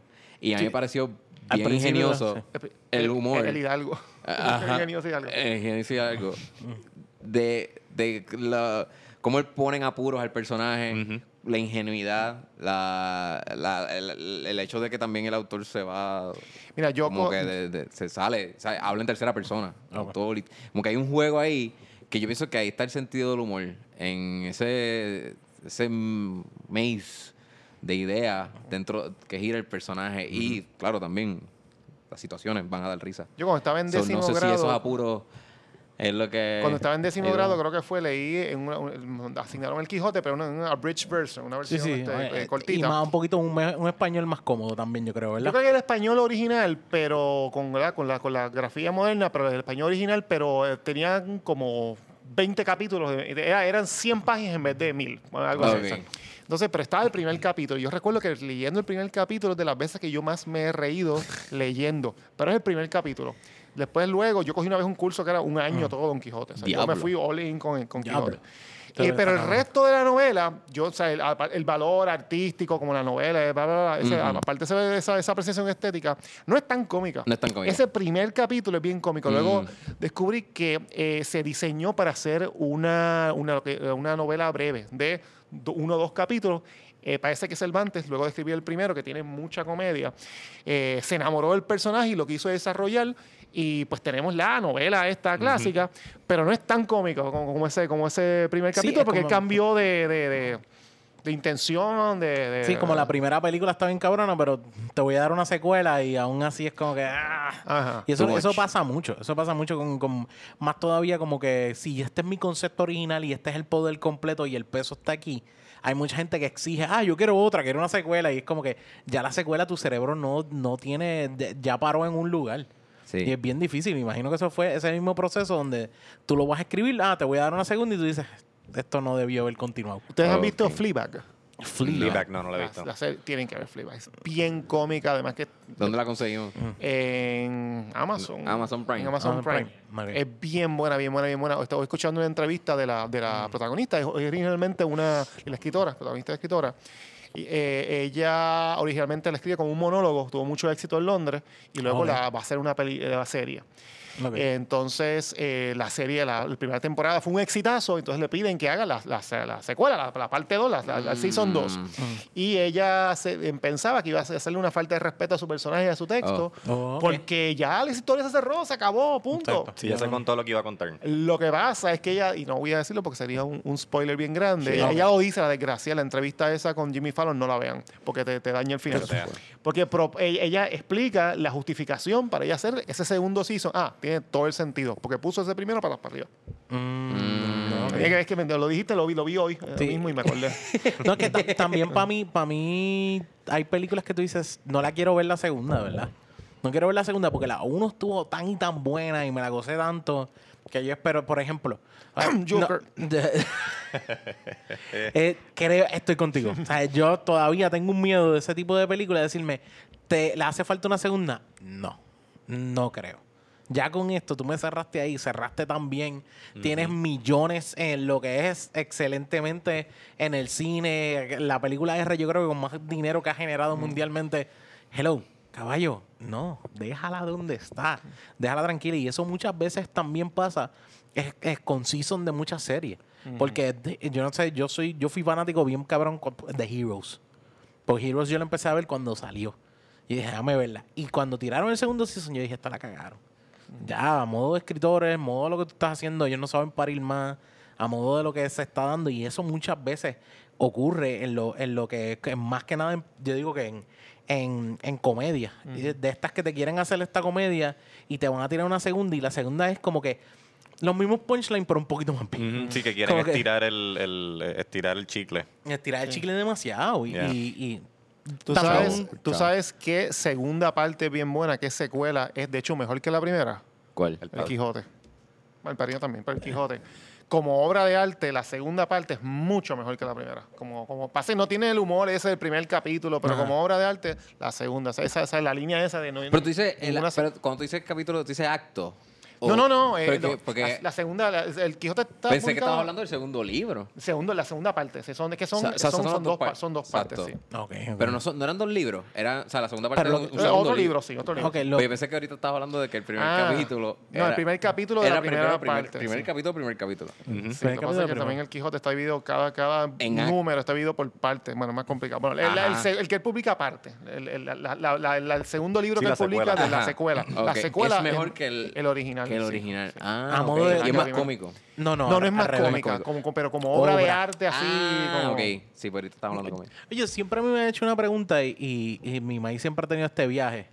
Debería hacerse un, una guagua aérea, por ejemplo, cayendo un viaje, me estoy yendo a un viaje, pero cayendo una guagua aérea a moder- modernificarla. Porque ahora a modo de poder tener como literatura, tú pensarías que no te estás riendo, no sé. No, no, es que es modernizar. Moderni está bien, moderni- Perdón. Modern. No, no, no, te quería interrumpir. Sí, no, Modernifícate este. Yo soy un morón. Yo soy un morón. Pues eh, hacer lo que dijo Jan. Eh, hacer lo que dijo Jan. aquí un doctor en literatura. La gente del Lounge saben qué esperar de mí. Estúpido. Entonces, la, la realidad es, ¿tú crees que debería hacerse eso? Lo que dijo Jan. Una, como una versión moderna Sí. de él. sí. Tú dices en película. En- tanto escrita como en película, yo diría. Porque. Este, Sí, ¿por qué no? Igual, eh, sí. O sea, la, la guagua aérea es el, el- el cuentito es es un cuento como costumbrista tratando de retratar la sociedad Exacto. pero, pero, pero hablando sobre el, el exilio ¿verdad? de los puertorriqueños Son dos puertos de ¿cómo es? dos puertos para contrabandear esp- esperanza Puerto Rico es Puerto Rico pero Puerto Rico también es Nueva Eh, York es y New Nueva York. Jersey es Orlando y, todo Exacto. eso Porque a Eh. modo de, de, de- en María, también podemos como que eh, representar Sí, eso, ¿no? claro. Mm. ¿Me entiendes? Ese Sí, es sí, el modo donde cae la eso. historia más o menos, pero girando en torno a... Sí. Que Yo pasa- que pasa es siempre que digo, hoy día, tú, hablando de eso de que, volviendo con el tema ese de que el humor cambia, ¿verdad? Y es generacional. por eso te digo. Mucho de ese humor costumbrista, no, la gente no le da gracia. ¡Tacho, papá! Mírate este, que te-". esa, esa cosa. La, Eso la era vemos- para los 90. Vamos a llevar Sí, el en el 80, avión. Lo vemos muy Sí. artificial, nos, nos parece charro, a, los- a los chamaquitos jóvenes más todavía. todavía, a, sí, a sí, mis sí. estudiantes no, pueden- no pueden bregar con esa vaina.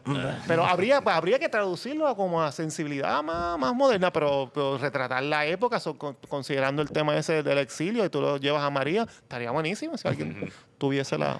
Lo escuchaste aquí, lo escuchaste aquí primero. Lo escuchaste aquí primero en The Birra Lounge, por si acaso te sentaste a escribir la hora. Tú, escri- tú piensas en la... O sea, eh, te entra en la mente la, la, tem- la temporalidad o el, el, el- el- que el, el humor cambia, este, que se expira, por decirlo de alguna manera, este, a la hora de escribir humor.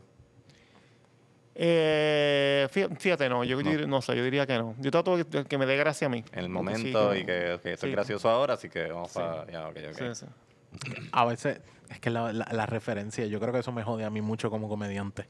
Tengo una referencia de algo que es lo que voy a utilizar y pienso que todo el mundo está de acuerdo o Ajá. viendo esa referencia, la misma eh, expectativa que yo tengo, de la misma forma en que yo lo veo. Y es como que cuando te das cuenta del silencio, tú dices, ok, este corillo no lo ve así.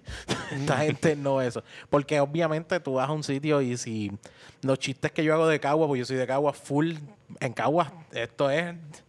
Ya, esto es lo mejor Sí, que hay. sí, pero, en San Juan tú vienes y explicas que eres de Cagua, es como que, onza, cabrón. Termina esta mierda que estás hablando y yo como que, "Ay, no digo, no digo más nada de Cagua. Ya yo ese chiste no lo uso en metro ni para el carajo. No, mano, ¿tú ¿sabes que me, me he dado cuenta? Que en Cagua yo podría hacer chistes con referencias a, a- a p- personas de la televisión Exacto. y todo eso. Pues en Santurce tengo que hacer referencia a mi mujer que, y, todo, y todos los problemas y que yo soy una persona depresiva Sí. y que yo no sirvo un carajo. Self-deprecating en- en Santurce, que brega. los hipsters y todo eso. Es como que ellos esperan eso. Sí. No, no puedo hacer otras referencias. Son bien Al público exigentes. de Guaynabo, lo que le, Y tú sabes de ese público porque tú estás en Santurce lo, que le- muchos lo que años. les gustaba es que dijeran la palabra Guaynabito. O sea, se- nosotros en un momento iba mucha gente de Guaynabo y entonces uno decía Guaynabito, Guaynabicho. ¡Ah! Porque ah, yo aquí. Yo eh". soy Ah, porque se sentían... Estaban Pero, hablando de mí. pero hablando de era, mí. pero- pero era self-deprecation humor. También le gustaba que se burlaban de ellos, pero también un poco de, ¿cómo se dice? Narcisismo. Mira, Sí, la- las dos mí. cosas. Sí. Sí, A mí me gusta ir a los shows de él porque habla de mí. Como, ah, cool, está bien, no hay ningún problema. Eso es lo que tú quieres escuchar. Y, y, y el viaje, el viaje de, de todo esto de pueblo a nivel, a nivel de cómo cambia. Porque, por ejemplo, si tú vas a, a modo de escribir libros, ¿cómo tú piensas e- esta área de yo voy a escribir algo cómico, pero tengo que pensarlo generalizando completamente? Pero también estás dejando de llevar por eso. Esto me da gracia a mí. Pues puñeta, lo voy a poner aquí porque esto tiene que ser parte de ello. A veces yo creo que nosotros damos tanta vuelta en lo que vamos a hacer y en un momento que estamos escribiendo, lo tenemos escrito y decimos, esto me está dando risa. Dos días después, vuelves y lees. Y tú dices, no, Para nada, sí. sí. Esto no funciona, esto no, este- Sí, esto sí, es una hecho, mierda. Lo que a mí me gusta es escribir los chistes en, en Computadora. en computadora. Muy bien. Es en, así. En, en typewriter. así. Esa computadora tuya está bien Está bien cabrona. cabrona, ¿verdad? Tienen los, los, este, los, Tiene los botones súper altos. Sí. Este, lo que me gusta de escribirlo en Word es ver cómo lo que yo pensaba que era, lo pensaba, y yo creo que esto quiero hacer lo escribo como que, como, como que se muere en la Ah, página, sí, como sí. que yo, ah, diablo, qué fucking Ah. mierda. Ajá. Y entonces ahí me pongo como que, dice, digo esto primero y digo esto después. Sí, eh. a, a eso me refería con la escritura, porque en la mente está cabrón. Es cuando después lo ves en la vida real, es como que, no, porque mi mente estaba más cabrón. Exactamente. Porque, porque no podemos traducir, interpretar el mismo pensamiento con las emociones que deben estar incluidas aquí adentro Yeah. en la letra, en la palabra. Eso, eso, Pero eso está, eso está hecho, eso, cabrón. Estaba. Minority Report, tenemos, tendríamos que acudir a una máquina así, que lea la mente. Esta- es, es como que, bueno, pues eh, estos son cinco páginas que me dieron risa en ese momento y pensé que estaba matando, porque esa es la peor parte. Que tú te dices, "Ah, esto es oro, papi. Esto es oro lo que yo estoy escribiendo. Ah, Sí, no. ay, mierda. Eso es uno Sí, de los el- yo no beneficios soy del comediante. el beneficio, de- el beneficio del stand-up, como dijo este Adrián, que tiene ese beneficio de cuando un comediante va a grabar una hora, ya ha probado ese chiste un montón de veces y de Sí. mil maneras. Yeah. Entonces tú puedes escribir algo que para ti es gracioso, entonces vienes aquí un miércoles a 100 por 35 Beer Boutique a hacer los sí. pack en el Six Pack Stand Up Comedy Show y lo dices y como, ah, wow, me equivoqué. ¿Y de qué manera? Esto no era totalmente Pero vamos a abrir la otra mientras O debería, seguimos el tema. o el tema debería, debería venir un app, ¿verdad? Como Siri, put this idea in a comedy way. Oh. El algoritmo lo pone, la, premisa, el Eso, punch, la cosa. está, eso está- eso está- yo creo que eso está muy bueno. Eso está nosotros- súper, Nosotros súper hablamos bueno. una vez aquí con, con Víctor verdad, ¿verdad? Con Víctor Villamil. Villamil de eh, Blocklist. Ah, de un app de esos. eh, y yo creo que sería bueno un app para que, como que en mis pensamientos, por favor, hazlos cómicos. Lo un que te Google acabo de- Translate de Sí, chistes. de chiste. Como que. oh, ¿Cómo te, diablos te, te pones dad jokes de lo que tú acabas de decir? Es como que, ah, fuck. Sí, sí. Ah, bueno, no, pero hay updates, ¿se Lo entiende? puse en mode de dad jokes. Sí, sí. Así, Siri, ¿cómo me le cago en la madre a mi jefe de manera graciosa? Diablo. No. Eh, no, tú esperabas que alguien te dijera. No es que todavía no existe Siri, so, pues. Dile no que hoy chiste. parece un idiota. Algo así como que de- dile eh, un- una ofensa. Dale un cumplido. Dale un- Espera pausa de punto 8 segundos. Y después le dices di, not. No. No, di- di- no, dile a tu jefe, mira, mano, llegué tarde porque estaba barrenando en casa y explotó un tubo y Ay. pues llegué tarde por eso. Shit, shit, shit, shit. Está cañón. Cabrón, Carpio, por un momento yo dije, Based on no. Eso envié el GIF. Yo, no, cabrón, what are the fucking Era, yo a mí se me rompió una manga del calentador hace como dos semanas. He estado bregando con esa vaina. Entonces, me ha pasado todo porque te- pues, te- tengo las herramientas. El taladro se dañó, ¿no? que la barrena era de, de aluminio, ¿no? que tengo que salir de nuevo al día siguiente. ¿no? Que si la cable no. He estado para atrás y para adelante semana y media. Cuando por fin hoy no me faltaba nada y estaba todo, todo listo. Voy a poner nada más que una cajita de- de- para, para el plug eléctrico y voy a taladrar, ¿verdad? Taladrar, o sea, hace brrrr. Primero, había uno abajo. Vamos a darle de abajo. El último que me queda. Agua. Rompí el tubo dentro de la pared. Me cabe. Tuve que llamar a Mario Bro, el que me ayudaron ahí. Oh, llegaron. Gache, mano. Sí, pero no, pero bregaron. ¿Y te clavaron? No, bregaron. Eh, pero no había. No, no, no, no me clavaron. No. Era Blue International Lighting Ser- eh, algo Corporation. Ok, y fue rápido, fue eficiente. Fue rápido, fue eficiente, sí. Y por eso Carpio está aquí. Y por eso yo estoy aquí. Pude venir. Gracias a ellos. ¿Y cómo fue esa llamada? ¿Los llamaste así desesperados? Mira, se me está llenando la casa de agua. No, yo llamé como a, como a mi hermana, que es como mi psiquiatra, y yo dije, Ok. y yo dije ya, ya, ya cometí, ya, ya, por fin, ya, ya. Va, Esto- va a morir un ya. niño por mi culpa. Lo que iba a pasar, lo que iba a pasar, pasó. ¿Te acuerdas que dije ¿Qué que la voy a cagar, la voy a cagar? Ya, ya, sí, ya, Llegó ahora el día. mismo ya la cagué. Este, y me, ya me di unos números y ya me me dieron otros números hasta que ya me los llamé a todos y el que me hizo la mejor oferta. Ok, ok. Mira, mi casa se está llenando de agua, está cayéndome un tubo aquí, esto fue en la pared. ¿Cuánto tú me cobras? Tanto. Enganchado. Ok, próximo. Y ahí a cada uno. Mira, ¿sabes que el gancho que te preguntó? Pues te necesito. No, para, mano. para saber. Cabrón, ¿qué, qué problema con los enseres y la, y la tubería y todo lo, todo lo doméstico. Es un culo. Uno no sabe nada de lo que tiene en la casa. Yo soy, o sea, O sea, se daña esto, yo ya perdí mi casa. Yo no sé. yo soy un analfabeta doméstico. O sea, yo sé cocinar y puedo dejar la cocina limpia después de que cocino, pero más allá de eso, como que Jan, Sí, te voy a dar un clavo y un martillo. para. Dime. tú. ¿Para qué? Para un cuadro. Ah, va- ajá. Sí, Exacto. Ah, pon un cuadro, pon un cuadro, Jan. Pon un cuadro. Más nada, más- no hay más nada en la casa que te funcione eso. Este. Lo primero es que puedes conseguir una, puedes encontrar una varilla y no va a entrar el clavo, puedes que dañe el clavo, puede que el clavo no sea de cemento. Tú tienes que barrenar y ponerle otro, un tornillo más fuerte. Ah, exacto. Todo eso hay que pensarlo. Si tú me das el clavo y el, y el tornillo, pero el, tor- el- exacto, el, el clavo y el martillo, pero no entra en la pared porque hace falta una barrena. Ah, ¿por qué hace falta una barrena? No sé, porque la pared Pues, de concreto. O puedes tener, como yo, un kit de barrenas que compré, pero son de aluminio, no de concreto. Ah, exacto. Exacto. Y puede que el torque no sea tan fuerte porque si es de batería, no penetra La tan puedes bien. quemar. Ajá, tienes que comprarte una que sea de corriente. Exacto. O puede que lo último que me pasó antes de venir, que la barrena de repente no salga del taladro. El taladro se casó con la barrena y no va a salir nunca más. No. ¿Te gusta ese taladro? Sí, eh, solamente lo puedo usar para eso, para esa barrena. Mano, para más nada. Dude, y, lo- y- y- ok, por fin, conseguiste el taladro, tienes la barrena que es. Ok, va- vamos a penetrar esto. Ya hice el primer roto. El próximo, ¡pam! hay una varilla ahí, so tenemos que hacer otro roto al lado. Pensando en que no haya otra mierda detrás, una piedra o algo así. Ah, son las 3 y 50. en el edificio dejan, dejan trabajar más que hasta las 4. así que ah, tienen 10 minutos para really? resolverlo todo. Mario Bro, llega Sí, en sí, 10, sí, en sí. 5. Shit, man. So, entonces tiene la pared llena de rotos. Tienes que resolver también con masilla. Tú tienes que pintar la pared. Sí. Sí. No, eso, eso, eso, así, en esa yo estoy. Tengo un montón de clavos, como que con el, el, el concreto al lado, como que roto completo, y el clavo en el medio. Y tú dices, ¿quién carajo hizo esta mierda? Y tú dices, le voy a pasar masilla, y después piensa, le tengo que pasar pintura. Para el carajo, sí se queda. Esos rotos se ven lindos.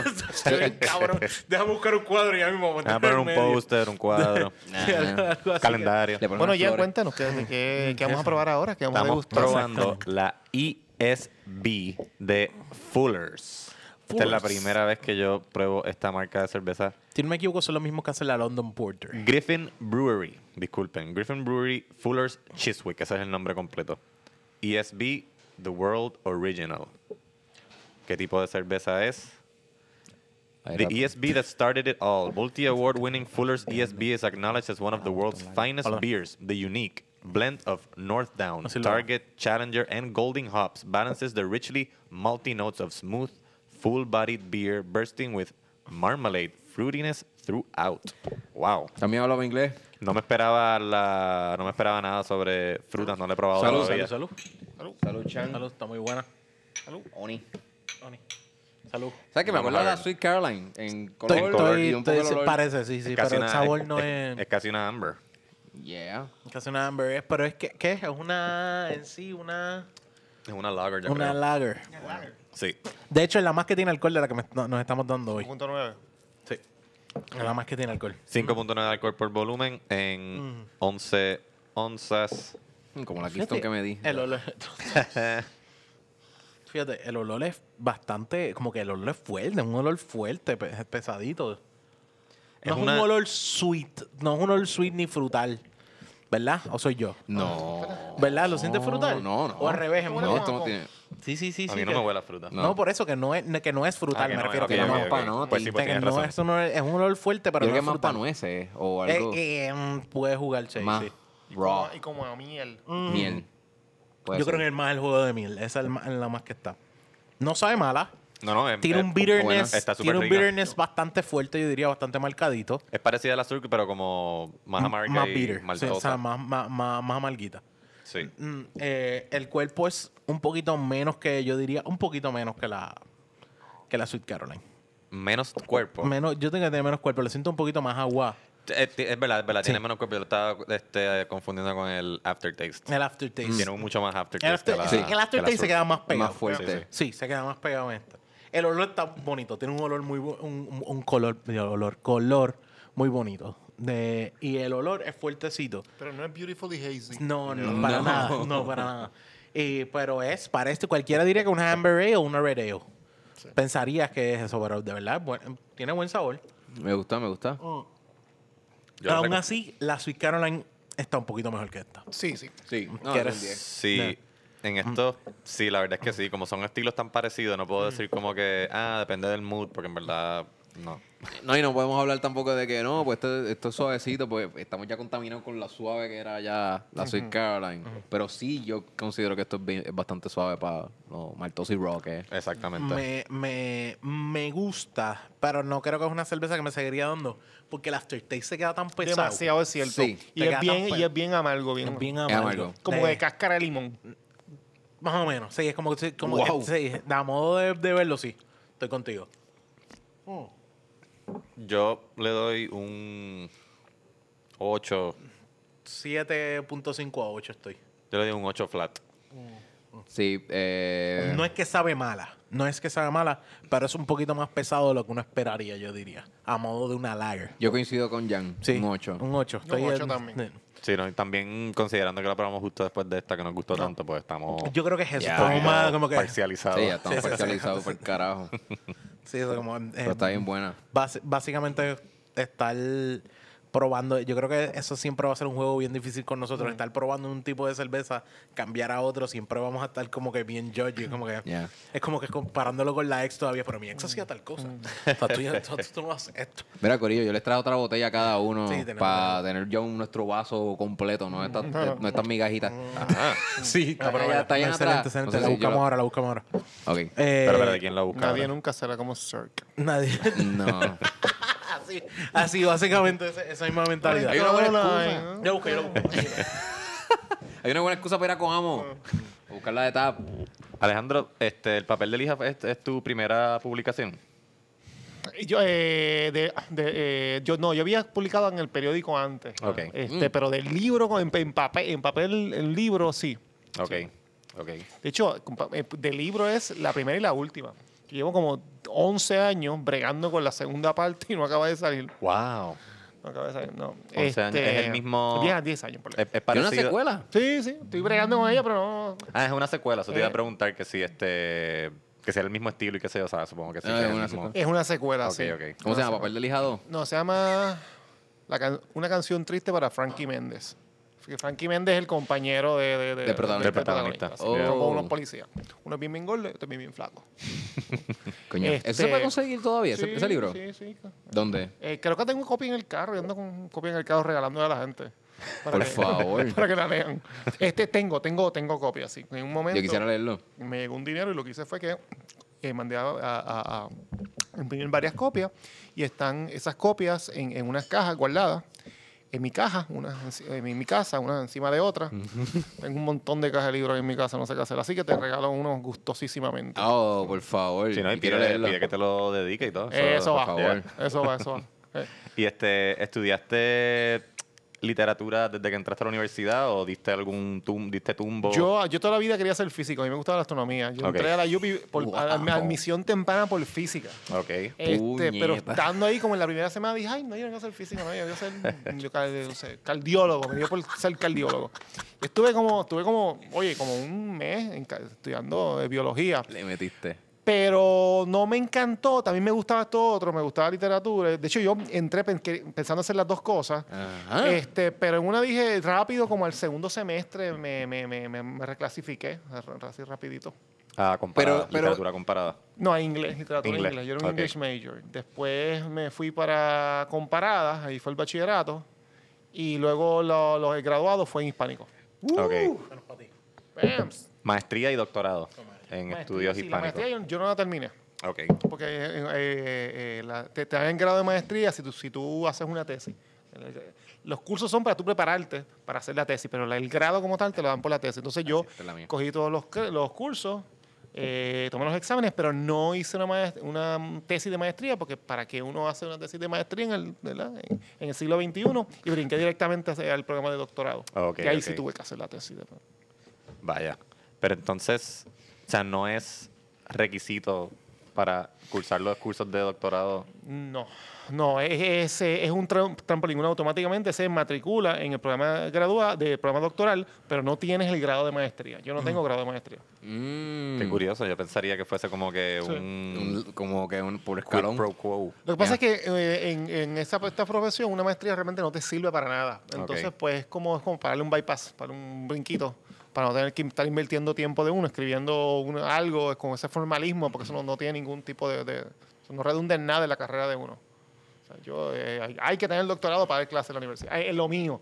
Hay otras disciplinas en las que no, quizás con, eh, hay doctorados en, en contabilidad, pero yo creo que con una maestría se puede. Quizás qui- no sé si química, pero en las ciencias, en la administración de empresas, con una maestría, tú puedes, yo entiendo Ser profesor. que, que puede ser profesor, porque son bien reducidos los, los grados doctorales que hay en, en, esa- en esas disciplinas. ¿Y cuánto tiempo llevas eh, trabajando como profesor? Pues en Calle nada más llevo 10 años, pero total como 15. Empecé más o menos para cuando teatro breve. Mm. Sí. Y he dado clase en la UP Río Piedra, di clase en la OMET, di clase en Sagrado, en la Internet y ahora estoy en Calle, llevo 10 años en Calle. No, a ti te ha afectado toda esta huelga. Sí. Te has quedado sin trabajo por... La del, meses. 2000, la del 2000, la del 2010, Diez. fuimos los profesores los que dimos el, el- el- el- el- el- el voto de el huelga, voto de huelga. que no estamos muy seguros si eso se puede, porque no, no- no nos queda muy claro. Pero, pero fuimos nosotros los, los que lo hicimos. Este, pero sí, siempre que hay un atraso, ya sea por huracán o huelga o lo que sea, pues Usicarro no se ve afectado. Wow. Sí, y es más, más difícil. Y ahora que Comparado con la privada, cu- ¿qué- qué- ¿cuáles son, ¿cuál es la diferencia entre ambas experiencias como profesor En Puerto Rico, en Puerto Rico? Sí, sí, tu experiencia. Eh, bueno, depende de qué privada. Eh, la UMED tiene un- un- una propuesta más de, de- de- de- ¿cómo se llama? De business.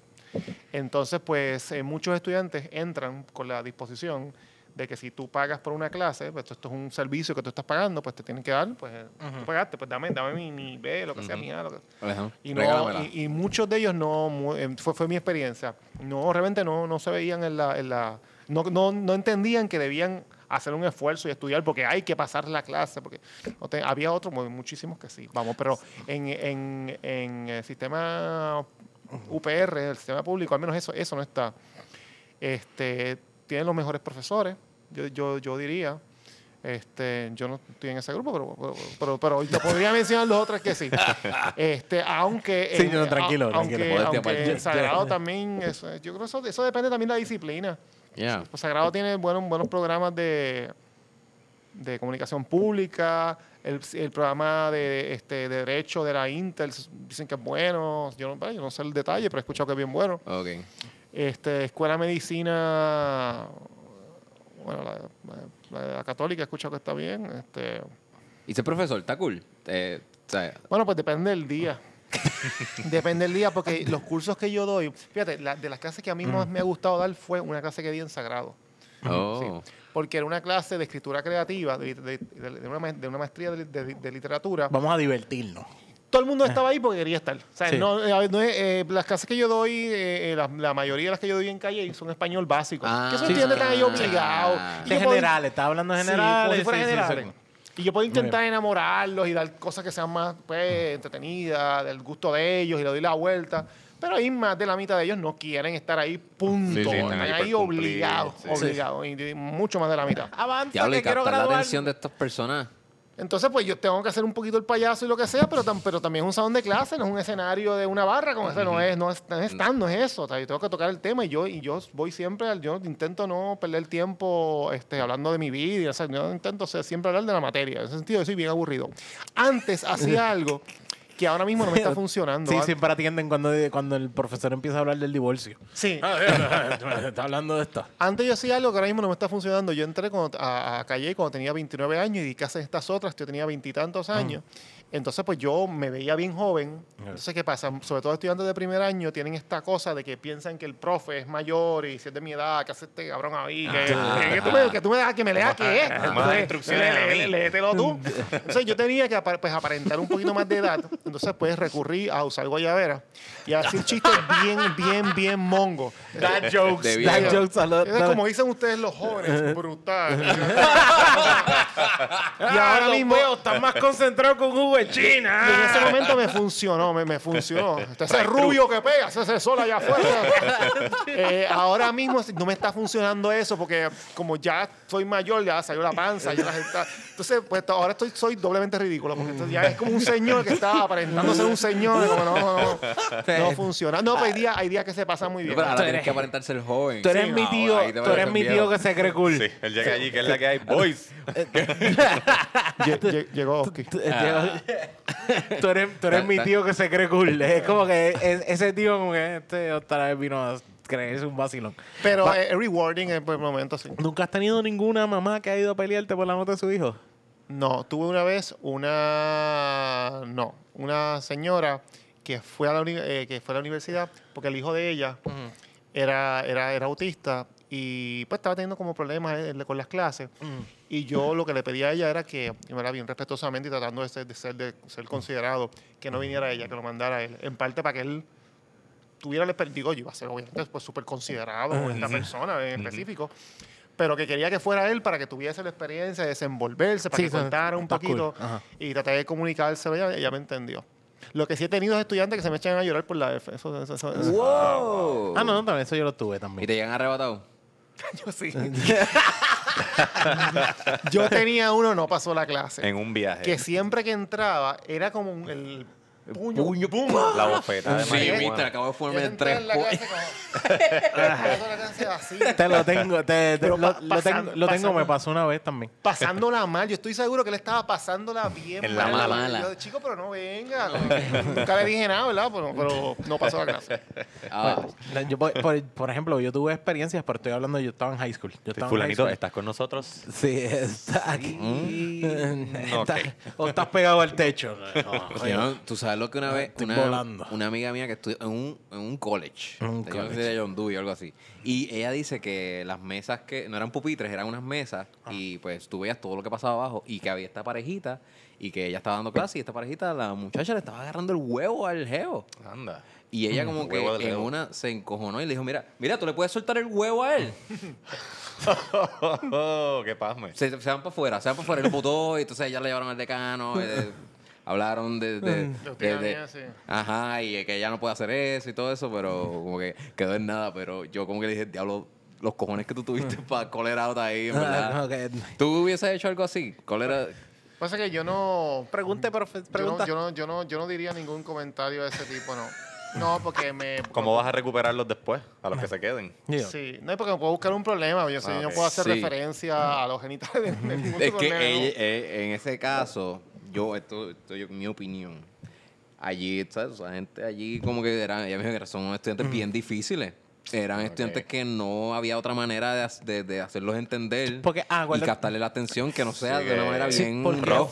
es un technical college. Si no me equivoco, John Dewey es un technical college. Al ser un technical college, estás hablando muchas veces que tú no vas a pasar por generales, tú no vas a pasar por ciertas ciertas cosas, vas a pasar a, a coger tus eh, estudios técnicos de lo que tienes que hacer y no corre. Y, Living in a pues ven, tienen, tienen mucha...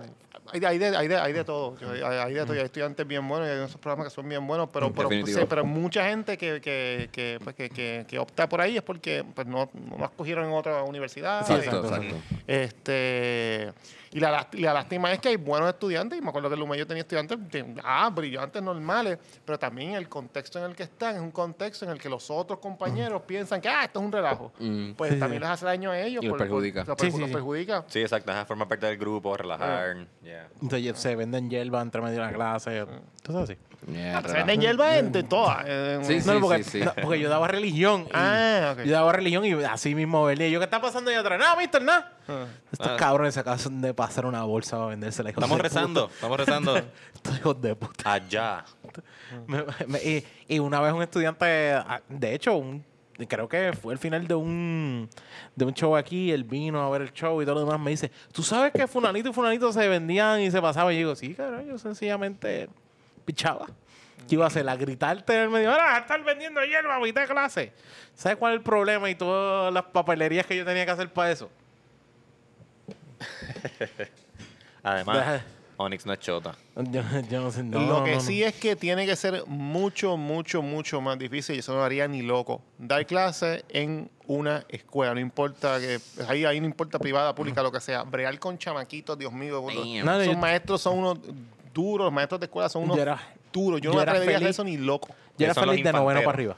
Eso, ellos, ellos son los, sí, los que están adelante, que sí, no, Sí. los, los héroes de Sí. esta patria, porque es que yo como profesor tengo mucho poder. Si hay un estudiante que lo que sea, bueno, pues se vaya a no tiene que volver, yo tengo que, no me salude, no tiene que verme nunca más en la vida. Usted no tiene que estar aquí. no, fácil. no La alguien decía al carajo. y. A mí una vez un profesor nos, al todo el grupo nos mandó, váyase todos para el carajo. el profesor puede hacer eso. No digo, a no a tiene tanta carta, pero puede hacerlo. Un maestro no, un maestro tiene que sentarse ahí, bregar y hacer Sí, psicólogo. Respirar, papi. Educador, respira. psicólogo, Y babysitter. salvarle el alma a ese muchachito predicando el evangelio como así. Como hacía Onyx. Mira, eh, una vez yo fui. Yo, demonios. yo no sé si una vez yo lo conté aquí, pero una vez fui a una entrevista después, más adelante de, de trabajo en otro lado, y me preguntaron, ¿y qué tú hacías cuando te encojonabas? Respirar. De verdad, tú no te parabas y te ibas. No, respirar. porque- pero ¿por qué tú vienes a decirme? Yo no podía irme al salón porque me salieron los cojones. me botaban para el carajo. O sea, yo lo que hacía era. Ok, seguimos. Y el encojonamiento se iba en ese, en ese respiro de dos segundos. Y se acabó. Y, y esa es la realidad, que es como que yo no, no puedo hacer más nada. Y yo di de, de noveno a, 10, a 12, yo los podía bregar súper fácil. Yo no tenía ningún problema. Ya cuando tú me dabas un sexto grado, que una vez me tocó, yo estaba atrás de ellos, ellos haciendo algo y yo jalándome los pelos, como que, y ellos peleando, empujándose. Eso sí que a mí me llegó como que, maldita sea la madre. coño". Y un ese- maestro de escuela, te pregunto, fui maestro de escuela, Mm. profesor universitario. Tú como maestro de escuela entonces estás obligado a decirle, hey, suéltale el huevo a tu jevo. O también es como que no puedes hacer Bueno, no obligado tampoco, ¿verdad? No obligaron a... Ok, déjame... Es diferente, Deja- diferentes. déjame explicarte algo. De hecho, me acordé de este sábado. Eh, yo hacía como que con, con el equipo que yo trabajaba. Esto, esto, esto es premisa, esto no. eh, con el equipo que yo trabajaba, yo hacía como un road trip a final del año, como para vacilar con ellos, porque ellos trabajan conmigo de, de retiro y estaban todo el año trabajando conmigo. Y hacíamos un road trip por toda la isla a diferentes sitios. Y había, una vez yo estoy, papi, yo estoy sentado como en el mismo medio de la hueva, yo estaba sentado en el medio de la hueva para poder ver a todo el mundo. Era una hueva escolar de estas amarillas. Y en ese, en ese juego, ¿verdad? Yo vengo y, y le, le- eh, dejo que una parejita se sienta al frente mío y al lado los míos están los otros líderes que eran estudiantes que eran más líderes conmigo y viene y esta parejita está al frente y están bregueteándose Metiendo, ok. debajo de un de un abrigo de mahón. Y yo como que, la cosa es que la que está al lado me dice, mira lo que estos cabrones están haciendo. Y yo como que, y cuando yo veo, yo digo, espérate, espérate. Super full. No, no es que están tres, cuatro sillas más adelante. Ahí, están en en la silla al frente fila. mío. Y yo qué hago como que, pues le, le, le paré el juego. Pero no fue que le grité ni nada por el estilo. Dejen de hacer eso. Des inquieto, le choteé a todo el mundo. Yo prendí la luz, mira, se me cayó algo. Y seguía agarrando, se Ok, me paró ok, algo. Ok, se quitaban. Cuando volvía de nuevo, ah, dejamos caer tal cosa. Y volvimos y le prendíamos la luz y ellos. Súper asustado, pero no, yo como que el coller y gritárselo, como que haciéndolos quedar mal. No, después de viejo, o sea, como que después de dos años de yo irme a la escuela, me encontré con el chamaco y le dije, tú eres bien cabrón. Ah, ¿por qué? Estabas haciendo esto con esta muchacha en tal sitio. ¿Cómo ustedes se dieron cuenta? Se dio cuenta toda la Oh, guagua, este cabrón. No la tienen- diferencia. Eh, ¿Cuál es la diferencia? Que tú jurabas que no. Eran Pero adolescentes. cuando ella está gritando, está diciendo, ah, y tú dices, cabrón. Ah, wow. O sea, eso fue de tío, como Sí, que sí, o ah, sea, yo dije, recorrieron "Guau, loco". O sea, varias como que te bases fuiste. antes de que Te el- fuiste, con lo suave. umpire cantara la jugada. Exacto, y yo Vaya. de ese lado. Pero esa forma de decir, los vi y yo decía el garajeo patrol. y yo prendí el garajeo patrol y decía, eh, eh, eh, eh, no puede estar garajeteándose aquí. Y era- el garajeo patrol era prenderle las luces en la cara y ellos sabían que era la que había. O sea, en, la, en la UP, yo tuve una profesora que cogió a unos estudiantes en la escalera chingando y ella le dijo, mira, jóvenes, pueden hacerlo en otro lado. Y yo, no, cabrón, no te puedes meter una pata ahí, no van a decirte nada. que ellos van a hacer un bochorno. Fíjate, hay una página, la que estamos hablando, Ah, una, ¿verdad? Una página de se profesor. llama Confesiones, que es la Uh. que ahí, pues, eh, son anónimas, entonces son descargas. Que- sé- gente, no es secreto para los profesores se que puede. sepan esto. O sea, los Hay profesores saben. Esto voy a leer los mean tweets. Los de- mean tweets. los mean tweets. Dice uno. Mírenme, mírenme, soy Carpio. Sí, sí, ya te vimos.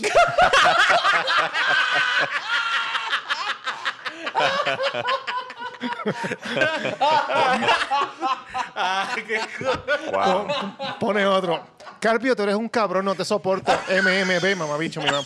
Me has hecho el semestre imposible. Ah, por eso tú sabes el MMB. MMB, me Es imagino. una referencia a eso.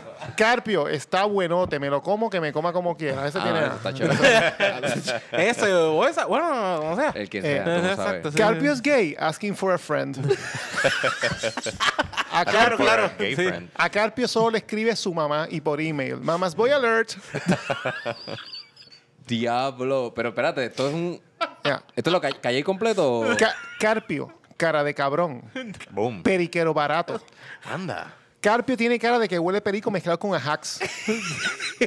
Canto de huele bicho. Deja Perdóname, de perdóname. estar estarteando en las clases. Yo a veces tengo tics. Ah. Pareces unos focos intermitentes cada vez que te dan los ataques esos. Puedes, puedes tener chavos, pero eres sendo infeliz. Cabrón. Diablo, al qué chavo. ofensa. Es un ataque directo. Pero, Coño. fíjate, pero como profesor de escritura creativa, ese último tuvo Está- bastante está chévere. No, bastante No, chévere. había uno que decía que Carpio se da unos pases de perico con tiza. de- No es tiza, se da los pases de tiza. Ah, Es que ok. yo, yo tengo a veces un tic nervioso. Cuando me pongo nervioso, me da tic nervioso. Me imagino que se referían a eso. es un ok. poco de bullying. No, No, es que, definitivo. aunque no lo un parezca. bully, pero cre- pero- Cyberbullying. Chapel hace eso y le cierran el, el show. Tú sabes que y no, y no está mal. Uno, uno siempre que se va a dar la clase y uno que siempre va a darlo algo frente a alguien, uno tiene un tic de algo y uno no se da cuenta. Eh, uno, a, Sí, esa es una muletilla. a mí yo tengo muletillas para un tubo y siete llaves. Y es como que me, me regañaban. Estás diciendo, um, antes de decir cada cosa que vas a decir. Yo tuve un um, profesor en la um, UP que movía el escritorio mientras hablaba. Se ponía a acomodar el escritorio así. Y entonces, la cosa es que yo, ¿verdad? No es que yo no, yo no creo que yo tenga déficit de atención, Disculpe, pero estás profesor, moviendo el escuchar. escritorio. Tú estás deliberadamente, o sea, eh, Pero el escritorio ¿eh? No, no, no hacía mucho. Interrumpiendo. interrumpiendo mi atención. No hacía, no, hacía, no, hacía, no, hacía, mucho ruido, pero es lo, que, es lo que yo digo. Tú no tienes que tener ADD para que el profesor está hablando y tú, ok, tomando nota y de repente tú lo miras y pero ¿para dónde va con el escritorio? Pero Tú también necesario. pensaste lo mismo, Rubén. Bueno, muchachos, el tema de hoy los animales y la evolución de Darwin. Pero, ¿Tú puedes dejar el escritorio quieto? No, pues se en el escritorio. No, pues sí, este, la ideología del tercer Reich era inherentemente este, racista y discriminatoria. Este, no, recordemos que, ¿sabes? Y, y uno ahí como que, pero dude, deja el escritorio quieto. Ya. Yo tenía uno que usaba una faja, un profesor de- de- de- de primer año. Una faja o algo. Él tenía, se sentaba Ah. así. Una cosa así. Una cosa así. Diablo. Se echa ahí tu atención y tu atención a la clase Ya, para el carajo. Ya, ya. Yo Yo no no, sé nada de sociología por culpa de él. yo no te puedo tomar en serio. puede dibujar la faja. Carpio puede dibujar la faja completa todavía el sol de hoy. Pero no se acuerda un cara de la clase. Irresponsable ese profesor. De, de- es que la realidad, mano, es que tú te paras ahí al frente y hay cosas que tú no te das cuenta un carajo. Había veces que, que, que uno no se daba cuenta y yo tenía pizarras de estas electrónicas y así mismo uno no se daba cuenta, cogía el Sharpie, el, Sharpie, el, el Expo y hacía más. Y dice, oh, fuck, esta es la pizarra electrónica. Te voy a pasar el Expo por eso. Tú como que, ok, qué bueno. Pero yo, tuve, yo tuve un buen un profesor, tacho, ta- tenía un sentido de humor cabrón, Oscar. Dávila. Era profesor de filosofía en Sagrado. Yo creo que también da clase en la UP de Río Piedra, Oscar Dávila. Y entonces él me dio una clase de lógica, la, la clase lógica. So, él- en la clase lógica, tú lo que aprendes es con, si un argumento es eh, indefinido, definido y no sé qué no. Ajá, whatever. Y entonces, en una, un estudiante le pregunta, profesor, pero eh, ¿por qué necesitamos aprender esto? O sea, ¿esto lo vamos a aplicar en la vida? Y el profesor la mira y le dice, no.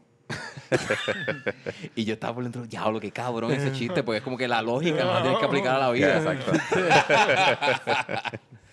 o sea, habían profesores bastante... Yo creo que lo más brutal que yo he escuchado que me ha dicho un estudiante una vez fue que me dijo, profesor, tiene la camisa al revés.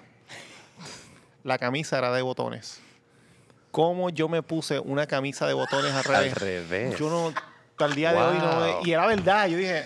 "Ah, ¿Cómo yo me puse una camisa de botón al revés de la que yo no me acuerdo? Y el- la historia cuenta que esa fue la última guayabera que utilizó Carpio. ¿Y pudiste, pudiste volver a, a, Tenía que volverse. a la clase? Como que... Ah, no, no, no, me la dijo, no me lo dijo cuando sacaba. No, Ah, ah, no. ok, ok. Un Tito bien cute, como aparte. Permiso, profesor. tiene- Me sacó aparte. No, porque si a mí Ah, me llegara a pasar sí, eso sí, por lo menos. como profesor, yo creo que yo les digo, nos vemos el miércoles. No, pero fue más humillante porque él de verdad me cogió pena. O sea, si fuera en el salón, ay, me está retando, está haciendo por chaval, por joder. Si él me sacó aparte con penita y me dijo, pero, pero, Mira, profesor. es como, ay, qué horrible. Bueno, yo, yo, yo pensaría que tú creías que tenías una camisa moderna Yo no sé, no, no, que no- se abotona por dentro. Exacto, de Sean. John. Ajá. Yeah. yo, soy- yo soy muy mañanero, tiene que ver con eso. tiene que ver con- sea. Alejandro, entonces, querías ser astrofísico. Te metes en la literatura. ¿Cómo llegas a la actuación? Pues de chiquito me gustaba, yo se las, las- salía en las horitas esas de, de- de la escuela. Yo era payaso, hacía shows así delante de mis hermanitos y mi mamá y se reían mucho ellos. Este era mi público. eh, my audience. They love me, they really, really love me. Eh, pero cuando entré a la universidad, si supiera que la primera, el primer curso de teatro, de drama que yo cogí, yo cogí un curso de dicción. Yo, yo, yo, su- mi dicción es bien atropellada, mi articulación es bien atropellada. Siempre lo ha sido. Este, y mami de chiquito se me decía, ay, tienes que coger una clase de dicción para, ya pensando en la articulación. Eh, y cogí una clase de esa de, de- de- de dicción con mi hermana, de hecho, y ya que y le- el mismo profesor le daba una clase de actuación y nos teníamos tiempo, decíamos, ah, va- vamos a cogerla de, de- de paso. Y una cosa igual a la otra, como malas, ma- como malas- malas amistades. ¿ah? Como lectiva. Sí, como electiva. Exacto, como- sí, exacto. como los, los jangueos ahí, después, ahí, mira, ¿dónde vamos a ir? Vamos a tal sitio. Ok, ya, caí en teatro. Sí, sí, estoy sí. jangueando con esta gente, estoy en drama. ¿Y qué es esto? Ya estoy fumando aquí en el. en Esto es el- beber, el fumar. Ah, ¿Y En el la, gaseo. clase, en la clase de dicción te llevó ya a salir en alguna obra o cogiste más cursos este, en, en actuación? No, yo sí, yo cogí un montón. Yo Ok, tengo, ok. yo tengo el minor, yo, yo Ah, yo tengo como cinco concentraciones. Yo, yo era el estudiante eterno. Bachillerato me tomé, me tomé como nueve, ocho o nueve años. Pero por- porque cogí en todas las Sí, clases. tenías un montón de, de- de de espe- especialidades. Entonces, este, la de, de teatro, sí, cogí, cogí un montón. Pero yo la yo audicioné para el rodante El rodante, exacto. y me cogieron y me votaron. A mí me votaron del rodante. ¿Qué? ¿Cómo? Espérate, ¿cómo es esto? ¿Por qué te Para votaron? Scarpio. Yo no sé por qué me votaron a mí. Es como de, ¿Qué le votaron- hiciste- qué le No, hiciste no, a Dean? Porque fue que votaron a todo el rodante y volvieron, eran como, como 35, lo votaron a todos y lo volvieron a coger a 33 de esos 35. O sea que era conmigo la cosa. Ah, era con- Básicamente te querían, te querían Y con- sacar y- a ti. y sí. con y, no la otra sabían, persona. y no sabían cómo decírtelo. Sí. Y votaron a todos. Votaron a todos y después los cogieron a todos de nuevo, menos a dos o tres y yo era uno de ellos. Ah, Eh, sí, de- después de que dijeron, no, que vamos a cancelar el rodante, después se, se queda todo menos Carpio y el otro. Que- Pero pues, yo creo que yo lo que más hacía era como comerciales, pues yo hacía mucha publi- de publicidades de, chama de Oh. chamaquitos. la- así. Yo a mí no me cogían en ninguna obra nunca, pero salía en todos los anuncios. ¿Usted es chavo? Ah, Ahí tiene los chavos. Eh, excepto que yo, en, sí, en una, cuando yo vi que me cogían un montón, en un momento yo tuve tres anuncios en- al aire. Yo decía, pues esto es lo mío. Ya, ya descubrí que, sí, que- que ya. tengo que yo estar trabajando de mesero en pizzería 1. Boom. Fui renuncié a mi trabajo porque ya yo tengo este, este, este, este, este, este, este Este guiso, sideline, este este guiso guiso, del ah. lado. Y no me volvieron a coger un anuncio más como por año y medio. y tuve que volver, no, tuve que volver a la, pi- a la pizzería pizzería 1 a pedir, uno. a pedir que me hacen. A decirle al gerente, Tenías mira. un pa- Esto que es el este, atrevimiento de la juventud. mi ¿Cuántos tenía? ¿Cuántos años tenía? Veintipico, veintitrés. Y te aceptaron rápido, te dijeron rápido, coge estos potatoes skins, llévalos para allá. Para... Sí, los Ok. Pizza Kings. Pizza skins, perdón. ¿Y cómo llegas a Qué teatro? bueno que breve? llegaste, toma. Qué bueno que llegaste, necesitamos a alguien. Dale, de paso. de este, pues fue que Mike trabajaba, Mike, Mike Phillips trabajaba en un, en un sitio que se llama el Taller C. Y los jueves, creo que había un espacio, o domingo, no sé qué cosa. Creo que los domingos. Ah, no tenían show, no tenían ningún cantautor, pues Taller C, Taller de Cantautores. No tenían ningún cantautor este, programado y el jefe le pidió que hiciera algo. Y no sé por qué, porque Mike nunca me ha querido a mí, nunca, nunca me quiso. Él me, me dijo, Calvi, vamos a hacer algo para este domingo y lo que sea, y quedó bien. El domingo que viene, Calvi, hacemos lo mismo, y así, eh, hasta, Y así sucesivamente hasta que llegaron un día al Chori Castro y... y ya está. Y no, Mike, no, no, no, pero no, pero a mí, eh, a mí eh, yo, yo renuncié me votaron antes también. Ok. Pero votaron a todo el mundo y los contrataron para atrás y... No, esa, esa vez, esa vez sí fue sin ningún tipo de hipocresía, fue directo. Fue con honestidad, eres tú.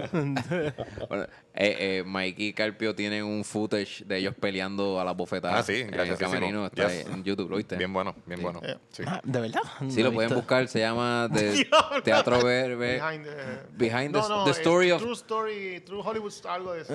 Teatro Verde True Hollywood Story, algo así. Era porque en VH1 había un, show Behind, sí, era- eh, behind, Behind the Music. Behind the Behind the Music, de exacto. eso. True Ah. Hollywood Story eh, también era. Habían Era- dos, yo creo que los dos estaban. True Behind the Music era Story. VH1 y True Hollywood Story era de, de TV. E.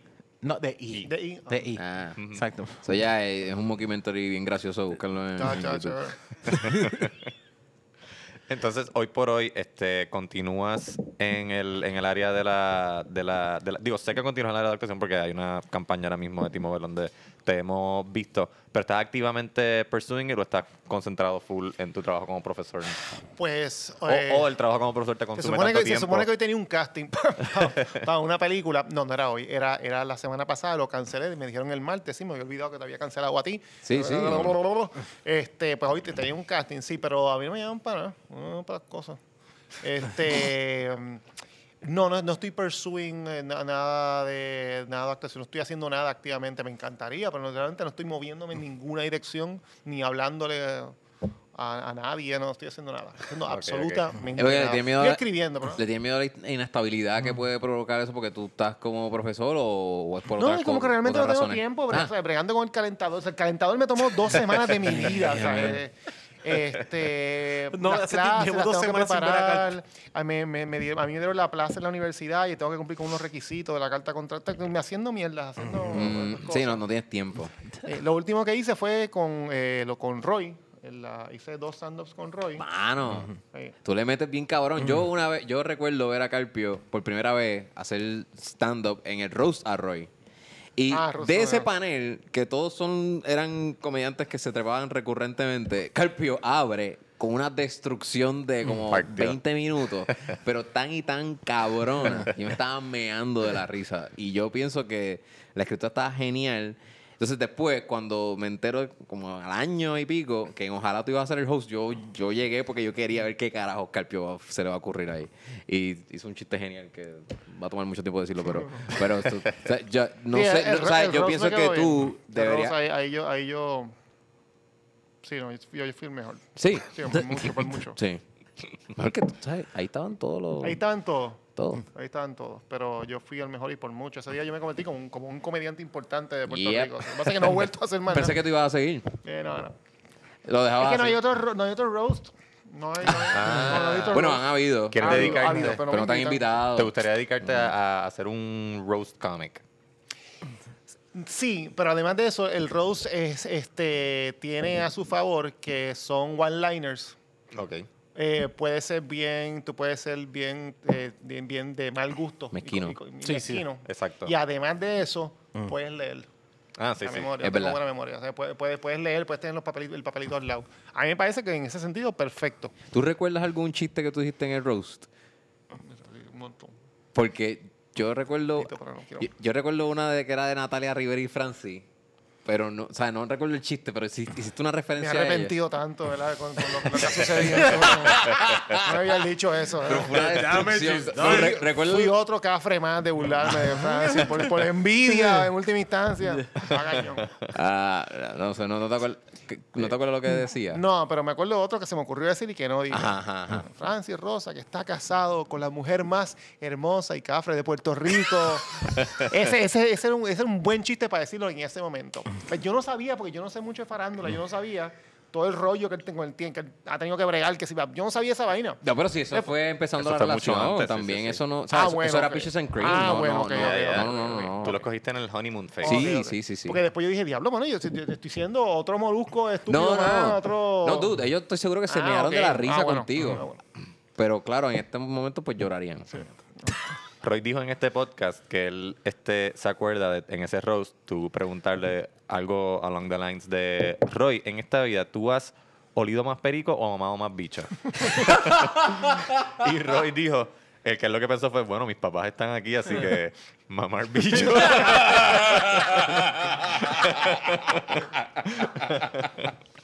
Uno de los chistes que más me gustó, pues estaba Eric. Eh, Eric. Eric Eric Rodríguez. Rodríguez. Para Chicho. Roger el perico es como para Eric las donitas IMAX. Se las aspira, tío. Buenísimo. Diablo. Qué destrucción. Yo de verdad que me disfruté Fue mucho bien ese, divertido. ese ¿no? set. Yo, a mí me encantó. Es que yo- ya creo que hemos perdido un poquito, por lo menos aquí en Puerto Rico, como que el, el hábito de los roast. Sí. Sí. Pero, pero yo Pero es creo que que lo tenemos. No, lo, Exacto, es que lo hemos no perdido. no lo tenemos, como que yo No, no he sí, visto por que eso, pero roasten Donde a- la gente es aquí con ñoñita. Exacto. No, no, sí, sí, No hay sí, gente sí. dispuesta a que los quemen. Sí. Sí, sí, no, no, no. porque hay, hay veces que el yo. primer roast en Puerto Rico del que yo me enteré fue el roast a Irving. Sí. En, este, En Le Chateau. En Le Chateau. Y vean que lo- el, el, 20 y el line-up 30 y pico. el, el line-up era el público, como Sí. que... No, no, no. Yo estuve en el de Ah, I beg Santos. En verdad, había, No, te- había pre- 30 personas, pregunto, pero eso es lo que pregunto. cabe en la. Pregunto, Oye, yo estuve allí, yo estuve allí, ¿qué está pasando? Yo No, no, allí llegó, Y llegó yo no era gente, comediante para ese tiempo. Pero no es... Yo no hacía teatro- comedia No es chori, era... un- Por eso, y después, y yo creo que antes de enterarme del roast de Roy, hubo otros, como que yo creo que rosteamos a Braulio Castillo Hijo, hijo. Hijo. tercero Ah, bueno, ahí sí había Y más a- comediantes. Tercero, sí. y a Purcell, yo creo que también los rosteamos antes de yo enterarme del No, de pero Roy. Pulsel, tú lo rosteas aquí. Cada vez que lo veo. Sí, Sí. diferente. Pero el, eh, de hecho, a mí, en el trabajo, es como que me dicen algo y yo digo permiso. Y me la acerco a la persona, ya mira este cabrón. Y yo, pues, no, si me Ah, tiraste, yo creo que yo sí, tengo sí. derecho a, A a zumbar acordarme de todos tus errores en la vida. So, puedo atacarte de nuevo para atrás. No hay ningún problema. Y yo creo que y es algo que como que nos hace falta. Pero yo digo, cuando estoy... Yo fui, yo fui al de al de Santo. A Santo le Ah, hicieron Santo uno para el cumpleaños. ¿Tú estuviste también en yo ese? estuve en ese, sí. También, no sé si tú estuviste en ese, El Rubí. de Santo, sí. Eso fue en Celebrate. Sí, que Titito dijo, él rosteó a Celebrate al lugar. y él dijo, bueno, estamos aquí en Celebrate, en donde el urinal tiene el mismo chicle desde hace tres años, que fue la primera vez que yo me presenté. todavía él lo dice. So, tú juegas con ese chicle todavía después de tres años. O sea, nadie limpiaba ese jodido baño. Increíble. Sí, lo sabía porque el chicle estaba ahí. Había muchas cosas, pero una espátula no había. No había espátula ni nada. Titito después lo, lo, lo sacó. O no sé qué pasó, pero yo vi ¿Se un lo video comió de o algo Titito- así? No, no se lo comió. Ah. No está puesto un cuadrito en la casa que ese está Yo el recuerdo chicle de haber visto un video que, que subió este Manolo de Titito bailando en la tarima de Celebrate con la, con la, Con la espátula, esa espátula del chicle y el chicle de la cebolla. Súper asqueroso. Ese Yo- chicle lo, no, lo, lo echamos de menos. Yo, que- Yeah. pero el, yo- el- el bully es saludable. Yo pienso que sí. Mixed feelings, de verdad. Yo, mi- tú sabes, si tú ves los, las eh, descripciones que hace, si tú ves, la- tú ves las descripciones que hace Netflix de los come- de los stand-up comedies eh, más recientes, todos son irreverent, dark humor, ah, ah, eh, no tiene Edgy. miedo, pelos en la lengua. Y eh, cuando tú entras, tú dices, todo- no, no es tan... pero s- eso, para empezar, pero yo creo que ahora mismo hay como, esa es la sensibilidad del, humor de ahora mismo, de ser política incorrect. Ah, ay, what's up with the transsexual y toda esa mierda. Eh, pero yo creo que la gente se está como apestando un poquito. Yo creo que va a haber un cambio de sensibilidad en algún momento. Sí, le quedan como va- dos años, algo así máximo, ese tipo de, de, de pensamiento, de línea de Porque lo, comedia. lo, lo cool de Sam Kinison, de Carlin, lo que sea, de- e- es que ellos eran distintos porque eran súper irreverentes.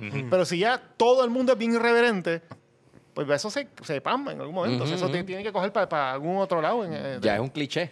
ya es un cliché, sí, ya, ya, ya, ya, ya es un cliché. Este, y pensaría que eso va a cambiar. Entonces, tiene que ver un poquito eso con eso. Me imagino también ahora un- ha habido un cambio de sensibilidad con el tema este del bullying. Yo creo que tienen algo, tienen razón. I mean, you should be able to take a joke. Eso, eso es distinto. Eso no, no debe ser tampoco, tampoco un estúpido. Uno tiene que... Pero sí, Esto no se le debería llamar bully, porque esa es la palabra que es como. que se usa para. Pero como, como que, como que... Bueno, me refiero como. um, cu- cu- hasta cuándo, hasta dónde puede un chiste ser ofensivo y, y un insulto ah, y hasta cuánto, hasta qué punto puede ser un chiste que se, que la- el público en general y se lo disfrute como un chiste, no como Para mí, un si insulto. para mí, si es un buen chiste, a mí no me molesta. Eh, el último stand-up de Chappelle, eh, sí, ah, dijo que sí, los, pero es que él dice cosas de, tra- transexuales en todos los stand- los especiales de él. Él dice eh, chistes machistas en todos, pero son buenos. Este último realmente estaba bien, está flojo. Empieza bien con lo de el, el tipo este que se mató, ¿cómo es? el cocinero. Eh, Bourdain, Anthony- Bourdain, Bourdain. Bourdain. Empieza bien y de realmente el resto eh, parecía un viejo, un viejo chocho quejándose de la vida. Ah, in my back in my days. Mm. Parecía, no era muy cómico. Entonces, si no es cómico tú descansar en el bullying, es como decir bicho chocha culo para que la gente se ría. Es como un- Bueno, pero lo que, lo- yo creo que lo que él hizo fue que regañó a su público diciéndole, mira, no se contagien con esta mierda. So, es verdad, quizás eh, su material se vio afectado por el regañar. Pensaría que sí es un buen chiste y, y un- uno siempre debe intentar no burlarse del que está abajo. ¿verdad? Uno se burla del de arriba, esa es la sátira tradicional desde los griegos antiguos hasta el día de hoy. Pero pues, si en un momento uno se da el permiso de burlarse del que está abajo, tiene que ser un buen chiste. Si no es un buen chiste, no. Está difícil. Sí, masa, más, pero tiene que ser más a la masa, la apelar a esa masa Ajá. más que al específicamente, porque el, eh, hay chistes que son rápido es considerado dark humor y lo que tú estás tirando es como que estás vacilando de alguien con algún defecto o necesidad y eso y eso ya es llegar a ese Mira, punto. tiene síndrome de Down. Jajaja, What's sí. up Sí, with these guys? Yo estoy de Más vale acuerdo. que tu chiste sea bueno. Más, más Sí, sí, vale. sí, por si eso. te vas a burlar de Hay- un síndrome de Down, dale, pues gente estoy, que- Hay espe- un estoy sketch esperando. de- Estoy Ajá. esperando. Hay un, un sketch de Key and Peele de eso. Que él va eh, crowdwork a cada uno. Y hay un tipo que tenía como que la cara quemada y el cuerpo Ay, quemado. silla de sí, sí. ruedas, Y él tiene, y él tiene para colmo, y es como que, "Ah, házmelo a mí, házmelo a mí. Sí. Y él empieza, de- y él como que pichea, no, no se lo voy a Sí, hacer. no, no, ah, próximo, pero, ah, ¿quién- pero ¿por qué yo? Y es como que, y, ca- y cuando él se lo tripea, ah, can't take le it. duele, o sea, exacto, que es como que, coño, está cabrón. Y ellos como que, aún así se, se vacilan esta cuestión de como que, cabrón, tú sabes que tú tienes que tener límites y tú sabes que por más que sea, hay gente que, que tú no puedes jugar eso. Y, y siento que a pesar de lo difícil que es ese, eh, yo digo, escribir eso, porque siento que escribir ese sketch también es difícil. Porque hay gente que no lo va a aceptar sí, ese sí, sketch. No, totalmente. Y yo digo, wow, aún así ellos se tiraron con esto. O Sí. meter la ternura por algún sitio. Hay Doug Stanhope, que para mí es el, el maestro de esa- tiene un, un beat largo en el que él cuenta de manera jocosa cómo él ayudó a, eh, a, A su mamá. a su mamá a suicidarse. Sí, sí, yo lo vi. Que es algo bien horrible. Eso es más humor negro que eso. O sea, no puede haber. Sí, eso es lo más. Que, que, que es peor que eso. O sea, mientras violaba un chihuahua. O sea, ese es lo más oscuro. Pero él lo hace. Él encuentra espacio para poner ternura ahí. O sea, él no se está burlando de su madre. Él está, le está defendiendo, está haciendo un homenaje. Este, puede que no te guste y te parezca insensible. Esos son otros 20. Pero hay, hay un esfuerzo ahí de ternura. Pero burlarse por burlarse de alguien que está abajo. Más vale que es un buen chico. Sí, hace Mike, eh, siempre se me olvida. Birbiglia. Birbiglia, siempre se me hace difícil pronunciarlo. Él como que también trae un stand-up y trae una comedia completamente, pero aún así es como que esto es una historia de amor al fin y al cabo, canto cabrón. y, y cuando tú terminas, ah, eso fue lo que terminó. Y terminó en una cuestión de que él se casó con la esposa y esa es la mujer que yo amo y como que... Ok, gracias. Me, me, me llevaste poquito a poco.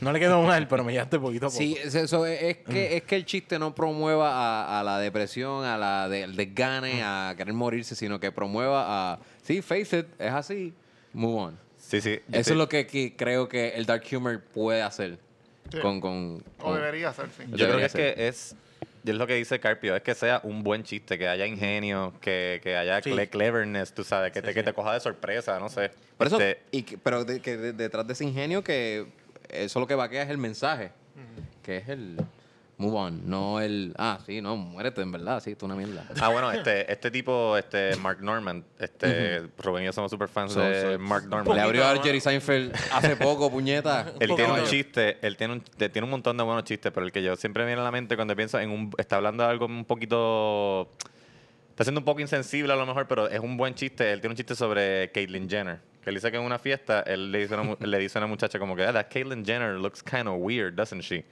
La muchacha le dice, shut up, she's beautiful. Y él, oh no, yeah, she is, you kind of look like her. Y él dice, Faye, fuck you.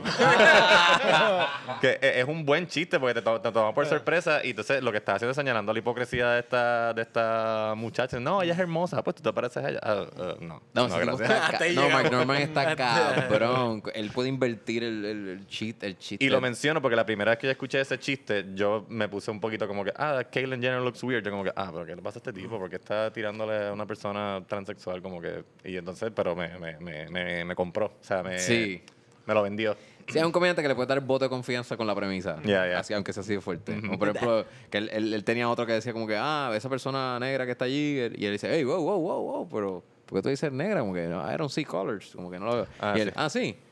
Because I'm black. Y él dice, no, you're not. Y él, Ajá. Es Mark, Mark Norman. Caballo. Ahí Le está. abriendo a, a Jerry Seinfeld, puñeta. Qué Yeah, emoción. man. Estamos- lo hemos visto crecer hasta llegar allá. Sí, Es Qué un bello. podcast que yo llevo escuchando como tres años y contagié a, Y me lo- a- me lo recomendó y a Rubén cabrón. y pues ellos narran su vida en este podcast y exacto, nos han Eh, visto crecer. ¿Han visto Thoughts and Prayers de Anthony Jeselnik? Sí, sí, sí, sí. Él tiene, tiene un momento en el que él dice que, pues, que él, él tiene una cuenta de Twitter, yo lo sigo. Entonces, Ah. Sí. cada vez que hay una tragedia, él pone un comentario pues, pues, este, bien este, imprudente. Entonces, cuando fue el, el- el bombazo de, este, de- que dice que él sabe que hay una tragedia, cuando de repente su teléfono se llena de mensajes de sus panas diciendo, don't do it, don't do No, it. exacto, sí. Entonces que él, este, cuando fue el bombazo de la, la carrera esa de, de- Boston. de- Boston, de Boston Boston, Marathon. él sabía que él tenía que poner porque le están esperando que ponga algo, pero él no quiere ser insensible. Así que dice, algunas veces hay unas líneas que no nunca se deben cruzar. Oh, wow. Maestro. Está bueno, está bueno. Genio. Carpio, tu próximo libro entonces no tiene fecha. ¿Fecha? Sea, eso vamos a decir, no, con 2020. Así, ya llevo 10 años diciendo eso, pero, pero viene por ahí, viene por ahí.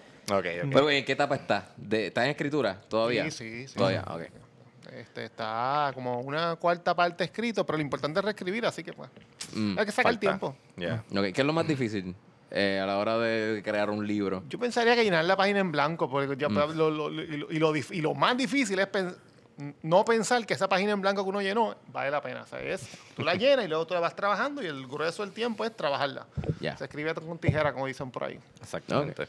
Espérate, a ver, no, no. ¿Qué te pasa? Acabo de no, pensar en un beat, perdón. Ajá. Ajá, robándole chistes a Carpio. No, no, no es robando el chiste.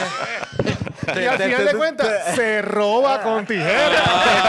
Se escribe con tijera. No, es que Rubí, Rubí, Ah, pero como dice Anthony Jeselnik, en algunas líneas. No ¿no? cruzar. No, es que Ruby pregunta, lo voy a tirar. Eh, Ruby pregunta qué es lo más difícil y Carpio va a contestar y yo pensé, cagar con Imodium. Eso, Eso sí que es difícil. Eso está difícil. Eso sí. está bien jodón, está bien, déjame ya. Alejandro Carpio, muchas gracias por estar aquí Gracias a ustedes por en la The cerveza. Birra Lounge. Espero que hayas disfrutado. Espero que cuando te hagas la colonoscopia regreses para contarnos Sí, tu sí, experiencia. No traigas video también. No, Exacto, videos, eh, 3D. fotos, testigos. Yo tengo no sé. fotos, tengo fotos 3D si algún día las quieren ver. No, no, no. no, no, no, No, no, estoy seguro. no. Ok, está bien. Esperemos que todo el mundo Yo ando esté. con ella en la cartera. Esperemos que todo el mundo esté gozando la- de la Navidad. Esperemos que no se hayan quedado pillados en una caravana. Caravana. Esperemos que sus lesiones sufridas durante Black Friday ya estén este, recuperándose poco a poco. No, exacto. Y recuerda buscar The Birra Lounge en todas las redes, como The Birra Lounge en Instagram, Birra Lounge en Twitter y The Birra Lounge en Facebook. ¿Y este sitio dónde estamos? Pueden venir aquí a bonito. 100 por 30. Pueden, no, tienen que venir a Tienen 100 que. por 35 Beer Boutique. Apoyan a las personas que apoyan el podcast. Vengan aquí a degustar estas tres cervezas y una variedad inmensa más. Sobre todo esta. Sobre Ya. todo la Sur, la Surk, Par líquido. muy excelente. Fue la favorita. Vieja confiable, una cerveza que no te va a fallar. Yeah. Ahí me pueden buscar en todas las redes como Jan Chan Chan, G-I-A-N, Chan Chan. A mí me consigue arroba Onyx Ortiz, en Facebook Onyx Ortiz y me puede conseguir en Twitter como Mr. Birra Lounge. A mí me puedes conseguir como Rubén underscore Ahmed en Instagram, Rob underscore Tower en Twitter, fuck Facebook in the face. Y a mí ni me busquen. No, no, no. No, No, no, claro no. que sí. Eh, Erendiro, yo- Erendiro, es que, es que tengo que deletrearlo. el de Erendi- E-R-E-N. te- Es como Erendi, la- el nombre Erendira. Eh, Pero es masculino. Ajá. Erendiro. Ya. Nah, ¿Y por qué er- Erendiro? Por eso, masculino de Erendira. Sí, cuando- estaba buscando nombre de. Cuando estaba buscando nombres de. para el. ah, Username. eh, usernames, en ese momento ah, este, había leído ese cuento y lo puse. Porque, Erendiro. porque Erendiro. está Alejandro Carpio estaba cogido. Había- Hay un Alejandro Carpio en Perú. Ah, no, me enteré que hay un Alejandro Carpio aquí en Puerto Rico. Hay otro más.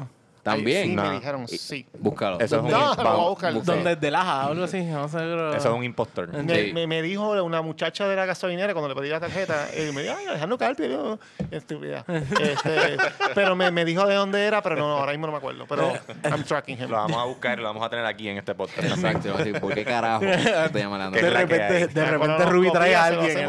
Él, es Carpio, era Alejandro Carpio. Yo te dije que iba a traer a Alejandro Carpio. Claro, le, le hacemos la, ajá, que le hagan la colon con Ah, con los copia que se van a él. Tam- ajá. Y que nos traigan las pruebas y van a decir, mira, el- este es de verdad. Yo lo que vine fue un examen de sangre Esto porque me hicieron una saludable. colonoscopía. ¿Qué es esto? I don't know. El tipo Muchas gracias de nuevo, Alejandro, por estar Gracias aquí. a ustedes. Alejandro, La pasamos súper cabrón. Dalo, Y- papi, no es por nada, pero a ese. No es por nada. Pero a esa caravana que tú fuiste, lo que se merece es un. Ángel Pérez, darle un... ¿Cómo se llama la Shotgun. Onda, pero en español. Copeta. Eh, búscate un negro para que te lo meta. Muchísimas gracias, Carpio, por estar con nosotros. Y hablando de good writing, y Que la birra los acompañe. bello. bello. Gracias, hermano. Sí.